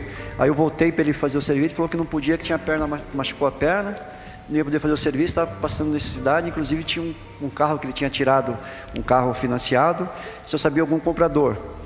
Eu perguntei quanto que era a prestação, ele falou, como eu estava trabalhando com vendas, me interessei. Falei, ele falou, se você quiser eu passo para você, você assume. Aí fui no Detran, o carro estava completamente em ordem, Liguei para a empresa que ele trabalhava na RR, acho que Almeida. O dono da empresa confirmou que estava tudo em ordem, me deu o endereço do Barigui Veículos. Fui na Barigui Veículos, tinha uma prestação atrasada. Paguei uma prestação desse carro atrasada, eu mesmo fui lá, paguei. E fiquei com o carro ia passar para o meu nome esse carro. Aí me pegaram, disseram que o carro era, tinha sido tirado com leilite falso. Eu não conhecia essa pessoa, inclusive o próprio dono. Foi, foi feito busca e apreensão desse carro? Não, senhor, o carro estava em dia, completamente em dia, o carro não estava nem. Mas como é que foi tirado da tua mão? Talvez uma decisão judicial? Ah, não, a polícia me pegaram, ah. me levaram para a delegacia, fizeram assinar um monte de papel, falou que tinha estelionato no meio, tinha um monte de coisa que eu desconheço e diz que o carro foi tirado com um documento falso, qual o dono da empresa alega que não é documento falso, não está no, no, processo, ele, ele no testemunho dele, que ele, ele, falou que eu, eu não conhecia. Então o senhor ele. pagou o veículo e estava com ele regular? Eu estava, é, não, eu não estava regular, eu comprei, estava negociando o carro, fui no Detran, estava tudo em dia, eu fui na Barigui Veículos, o senhor pode ir lá confirmar que eu paguei eu a prestação, o carro estava todo em dia, de repente foi, disse que o carro era tirado com, não sei, a gente, a gente comprar um carro, depois tem que perder o dinheiro. Alegaram que você tinha eu não conhecia nem a pessoa, nada. Certo, muito bem.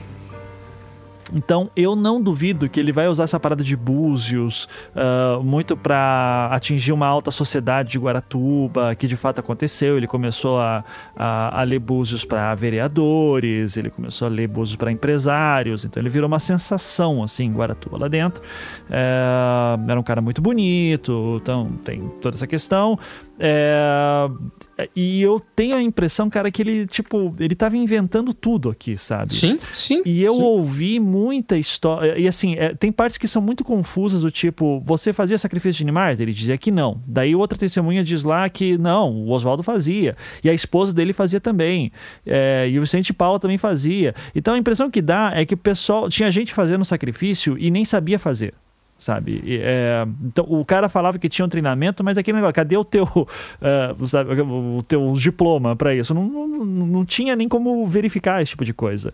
É então, porque, faz, faz, cara, faz, vai por mim, fazer mão no candomblé é uma coisa, é um processo vai ficar um ano, um ano de preceito, cara, um ano sem beber, sabe? Tipo, uhum. é, você fica muito tempo sem fazer sexo e é uma coisa difícil, cara, não é uma coisa simples. Uhum. Entendeu? Tipo, não é todo mundo que vai, que começa e faz. Assim, são muito poucos. Que da, realmente. Da, da, forma séria, né? Exato, né? Uhum. Porque eu, até o treino, tipo, de como se faz isso e tudo mais.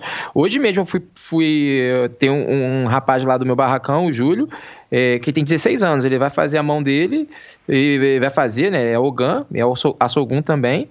E ele tá há anos fazendo isso, anos treinando, anos, entendeu? E aí, aí por isso, se ele era de fato um charlatão, né, o que quando por isso que eu tô falando, é, essa coisa da estética dos cortes, me parece isso mesmo, uma pessoa que viu isso em algum lugar, olha só, eles cortam um frango assim, né? Porque você vê um, um padé, um ebó na rua, um frango, você vai ver as patas para um lado, a cabeça no meio, né? A, a, as asas em cima, assim, tem uma arrumação que se faz bem característica. E ele, e assim, isso me parece algo que emula essa estética de fato, né? Uhum. E aí, se por outro lado ele era inocente e era um charlatão e fazia esses cortes sem saber, ele se cortar vez ou outra era. Porque o bicho é difícil, né? Assim. Sim. Você já tentou matar uma galinha? É uma coisa fácil. Eu, eu nunca tentei, assim. mas eu imagino que, que fica se debatendo um monte, né? Pois é, é. então, e, e, enfim, e tem um, um ponto para cortar, então é difícil fazer isso, não é assim, né? Se você quiser ouvir mais o Orlando Calheiros, você pode acompanhá-lo no Twitter pela anarcofino. Ele também participa de alguns podcasts, tipo o Benzina e o Pop Cult. Este último, inclusive, é produzido pela Half Death. E já que estamos fazendo jabás aqui, não deixem também de conferir o canal do YouTube do Gabriel Gaspar, o perito criminal que nos acompanhou nesses últimos episódios. Para surpresa de todos nós, o canal dele se chama Acabou de Acabar e é sobre cinema. E o Gabriel é famoso, o seu canal tem mais de 200 mil inscritos. Parabéns aí, Gabriel. Já a Mariana e o Bruno não têm canal no YouTube, nem podcast, mas fica aqui o meu agradecimento às suas análises e participações.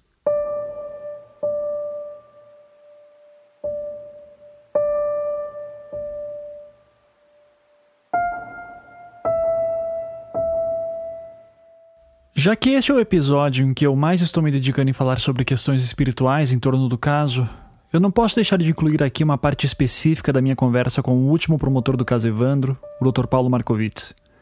Eu creio que já falei em outras ocasiões, mas se eu não falei, eu faço agora.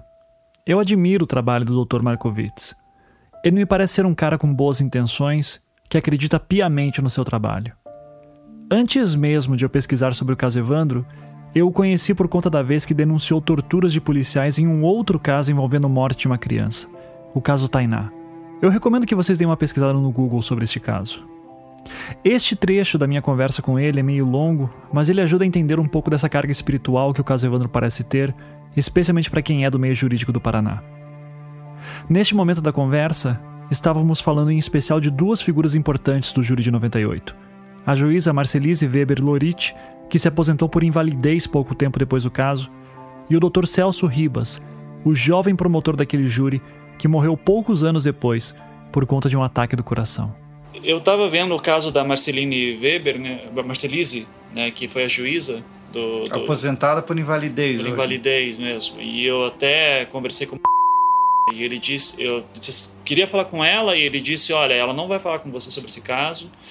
Isso aí foi o que afetou muito a vida dela. Esse caso, ela não gosta de falar sobre isso mesmo. Teve uma trombose no cérebro também, foi bem complicado. É, e eu queria saber se. É, o ou, Celso, o Celso, na se verdade. teve algum efeito assim também. É, o Celso, veja, em relação a Marcelise, é, quando o Celso deixou o caso, porque o Celso entrou com uma exceção de suspeição da doutora Marcelise, né? Essa exceção de suspeição não está nos autos, não chegou a ser julgada, em que a mãe da Marcelise é, incorporava Exu. Né? E o Celso argumentava que, por essa questão, poderia haver uma simpatia dela. E pela própria, é, pela própria atuação dela, o Celso achava que ela não era imparcial. Ele, não, ele achava que ela não era imparcial. E que podia estar sofrendo é, influência política. Podia estar. Ele não tinha prova quanto a isso. E depois até se falou, né, mas isso boatos, né, que ela inclusive teria sido teria tido um ganho financeiro por parte da Aníbal Cury, mas tudo blá blá blá, né? E agora em relação à saúde do Celso, eu não tenho dúvida que o, que o caso afetou a, a saúde dele, né? Eu inclusive quando ele faleceu em Camboriú, é, na, no hotel que hoje é Candeia San Remo, lá em Camboriú, lá perto do Marambaia. Eu fui, a época eu estava na PIC, eu era promotor da PIC, e eu fui lá acompanhar as investigações, né? Porque ele, ele se arrumou para tomar banho, quando ele estava pronto para tomar banho, caiu. Teve, ele teve um, uma arritmia no, no, no, coração e ninguém não, não, não foi possível socorrer a tempo. E provavelmente tivesse com câncer de, isso não foi confirmado, mas é câncer de rins também. Ele tinha afetado a saúde dele. Tinha afetado, o caso afetou. Dava para dizer que depois do caso ele foi outra pessoa, assim, ou não chega nesse ponto? Eu acho que sim. Eu acho que sempre a gente é outra pessoa, né?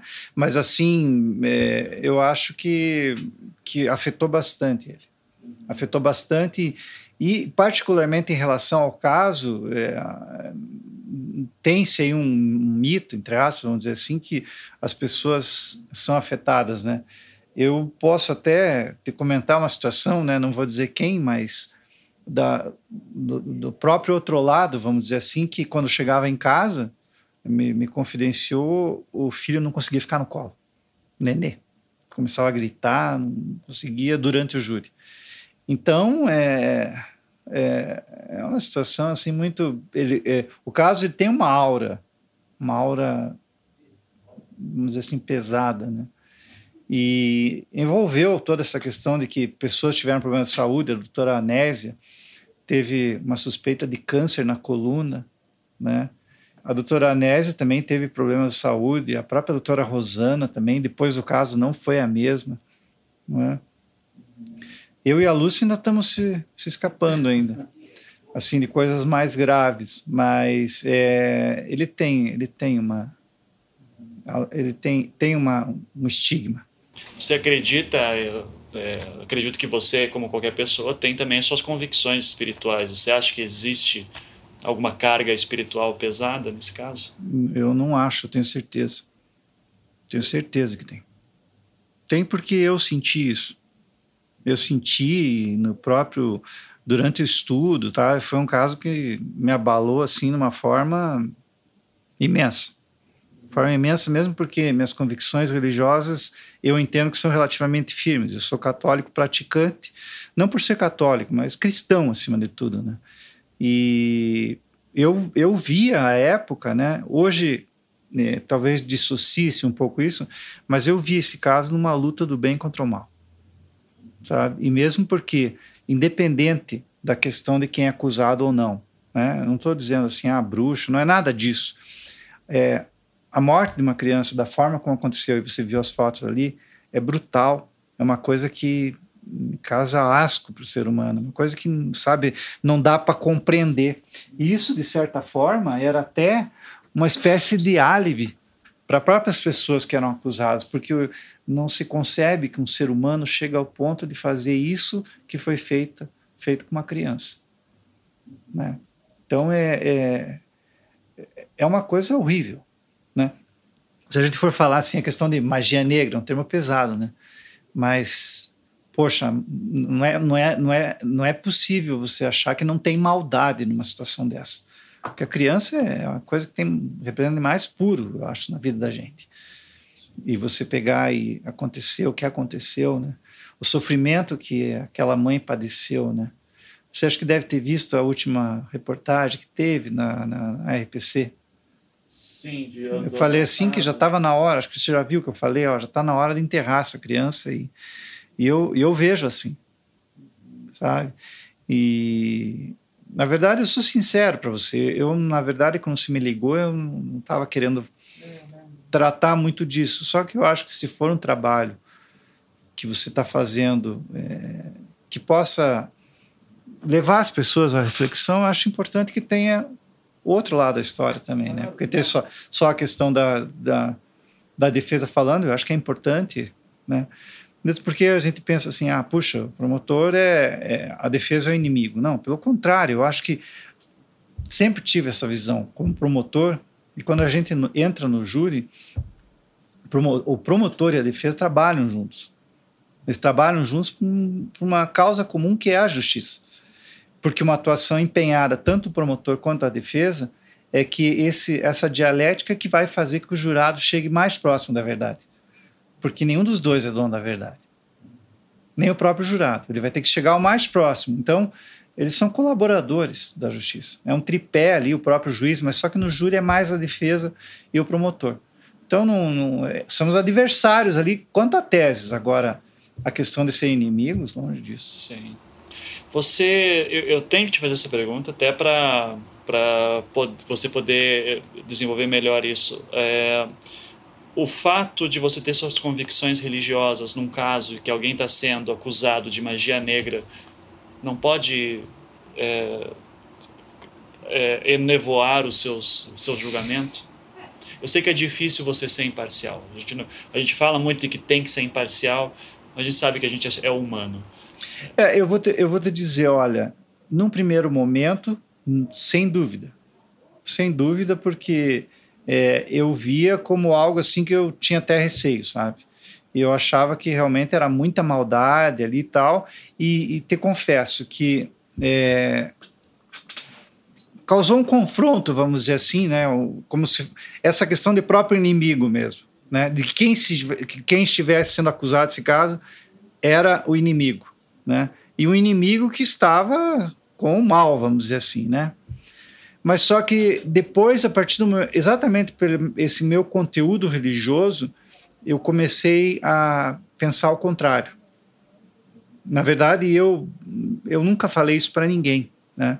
Mas eu passei a rezar por eles. Eu passei a rezar por Beatriz Abage, por Celina Abage, pelos próprios pais de santo. Rezava a eles e pedia que Deus tivesse misericórdia. E eu, e eu sentia que isso é isso que me aproximava de uma isenção. Tá? Porque se eu, eu fiz comecei a remar contra a correnteza, mas não há dúvida. E o que colaborou também para que eu pegasse e me distanciasse quanto a isso e tomasse uma posição mais técnica e profissional possível foi o período entre os júris, né? Porque eu comecei a ter contato em 98 com o caso, daí teve em 99, depois 2004 e daí só em 2011. Então esses períodos aí serviu também para você se distanciar, distanciar um pouco. Né?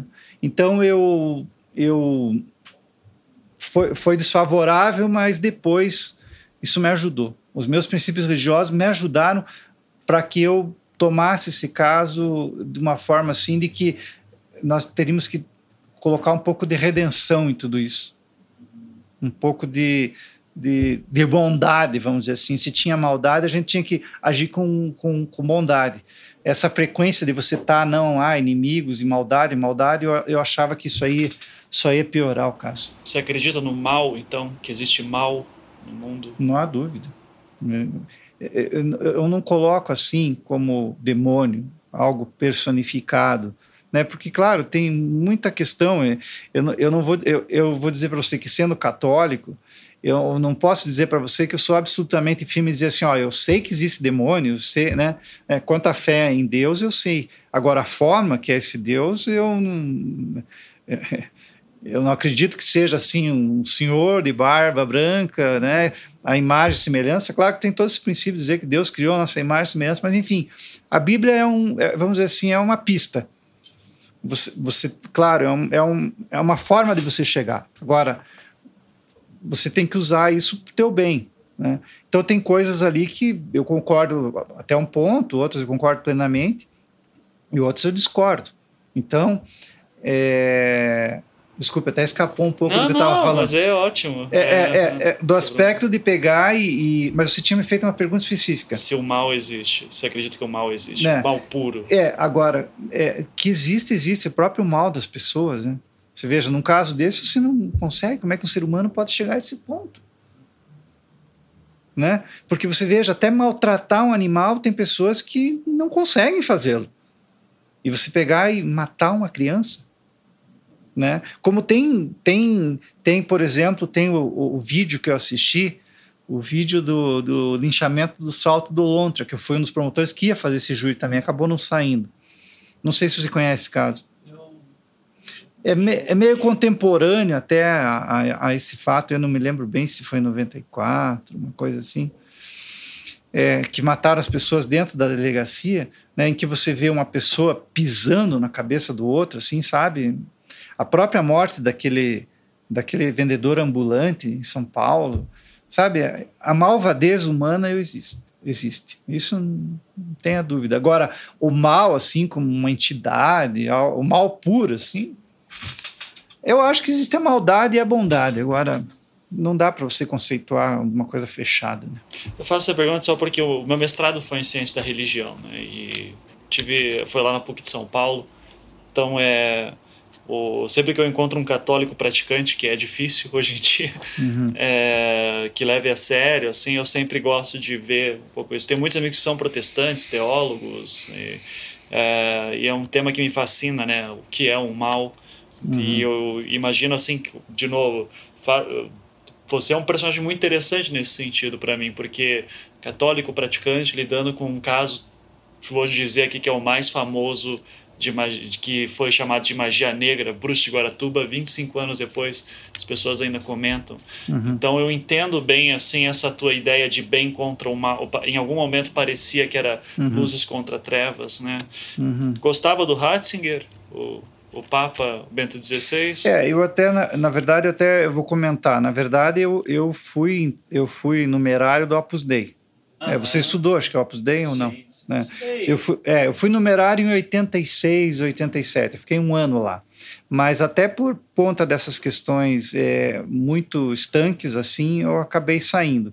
Mesmo porque a questão que eu, eu optei por formar uma família.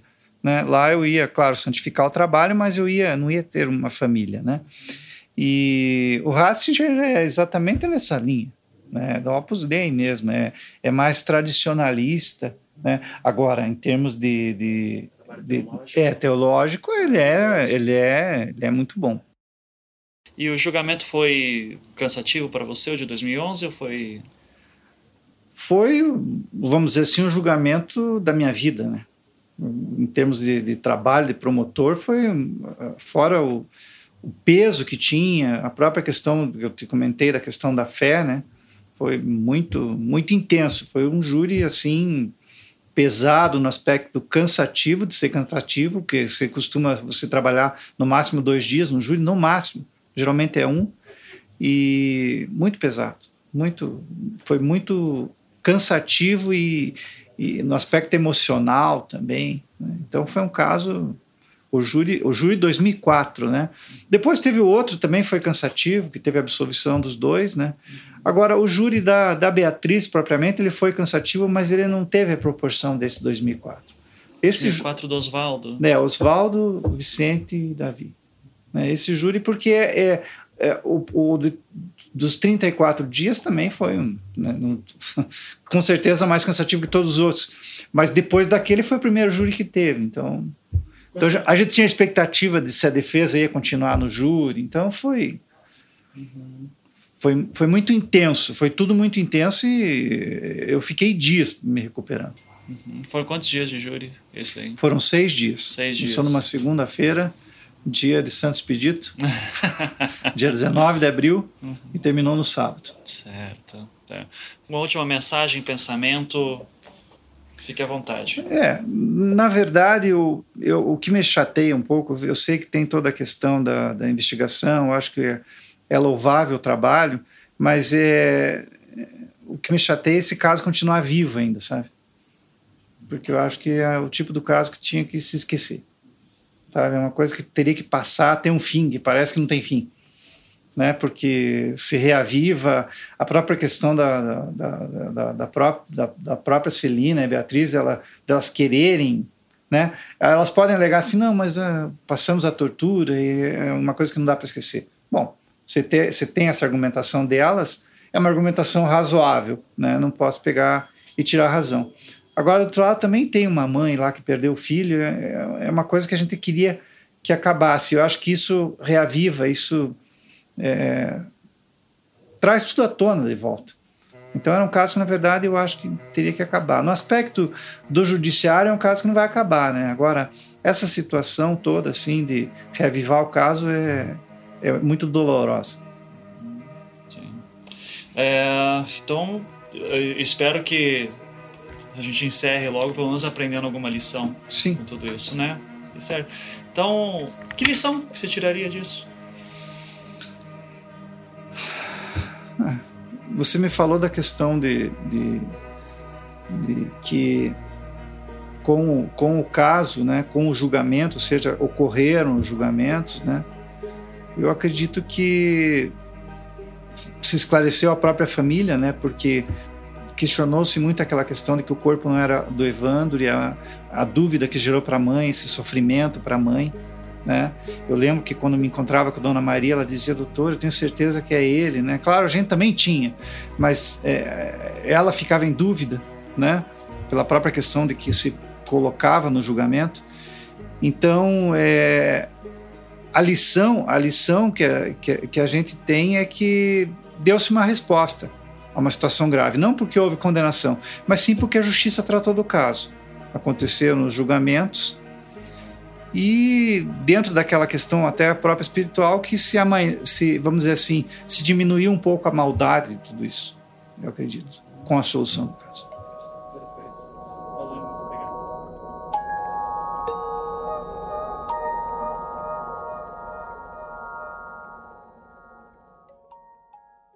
Com tudo isso, em algumas coisas eu tenho que concordar com o Dr. Markowitz.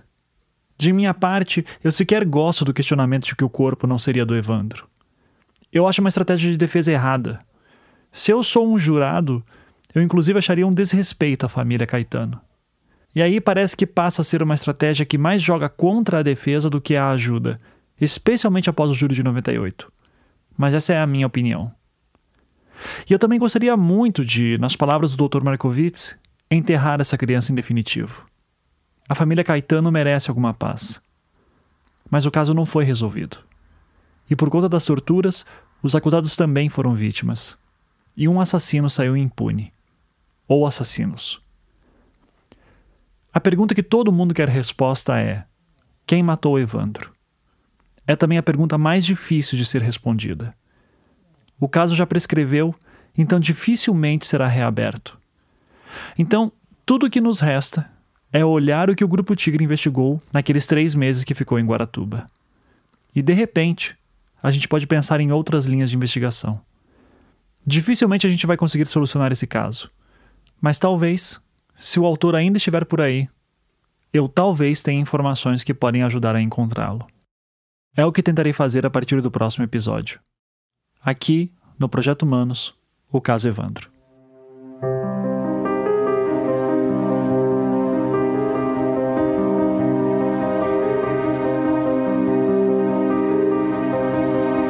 Projeto Humanos é um podcast em formato storytelling produzido pelo Anticast e distribuído pela Half-Death. Ele só é possível de ser realizado graças à ajuda de nossos patronos que contribuem mensalmente com a quantia que podem. Se você gosta de nosso trabalho e gostaria de ajudar, acesse projetohumanos.com.br e clique no link Apoie. Essa história que estamos contando tem muitos personagens e eventos, então, para facilitar, se você entrar na seção do caso Evandro em projetohumanos.com.br, você encontrará um post chamado Enciclopédia. Se você quiser saber mais sobre algum personagem ou evento, é só dar uma olhada lá. Nós vamos acrescentar mais coisas à enciclopédia à medida que novos episódios forem sendo publicados. Desde o episódio 25, os programas estão sendo editados pela Maremoto, empresa do meu querido amigo Caio Corraine. Se você tem alguma ideia de podcast e precisa de alguém que edite e produza, eu recomendo demais que você confira o portfólio deles e peça um orçamento. É só entrar no site maremotopodcasts.com e mandar um oi. Três pessoas foram essenciais tecnicamente para que essa temporada ocorresse e eu recomendo demais que você que está ouvindo contrate elas. Elas são Felipe Aires, que compôs a trilha sonora e masteriza todos os episódios, Aniele Casagrande, que desenvolveu o site e resolveu inúmeros pepinos, Saulo Milete, que produziu a arte visual tema dessa temporada. Para saber como contatá-los, basta entrar no post de créditos na seção do caso Evandro. As matérias de imprensa e falas que foram utilizadas durante essa temporada foram retiradas em sua maioria de arquivos disponíveis no YouTube e fitas VHS que estavam anexadas ao processo. As fontes originais estão na seção de créditos. Essa temporada só foi possível também graças ao trabalho voluntário de várias pessoas que me ajudaram a catalogar os autos dos processos, transcrever vídeos e áudios, pesquisar matérias em arquivos públicos e verificar informações. Vocês são muitos, então espero que me perdoem por não poder ficar falando o nome de cada um de vocês aqui, mas se serve de consolo, seus nomes estão no post de créditos dessa temporada. Até o próximo episódio.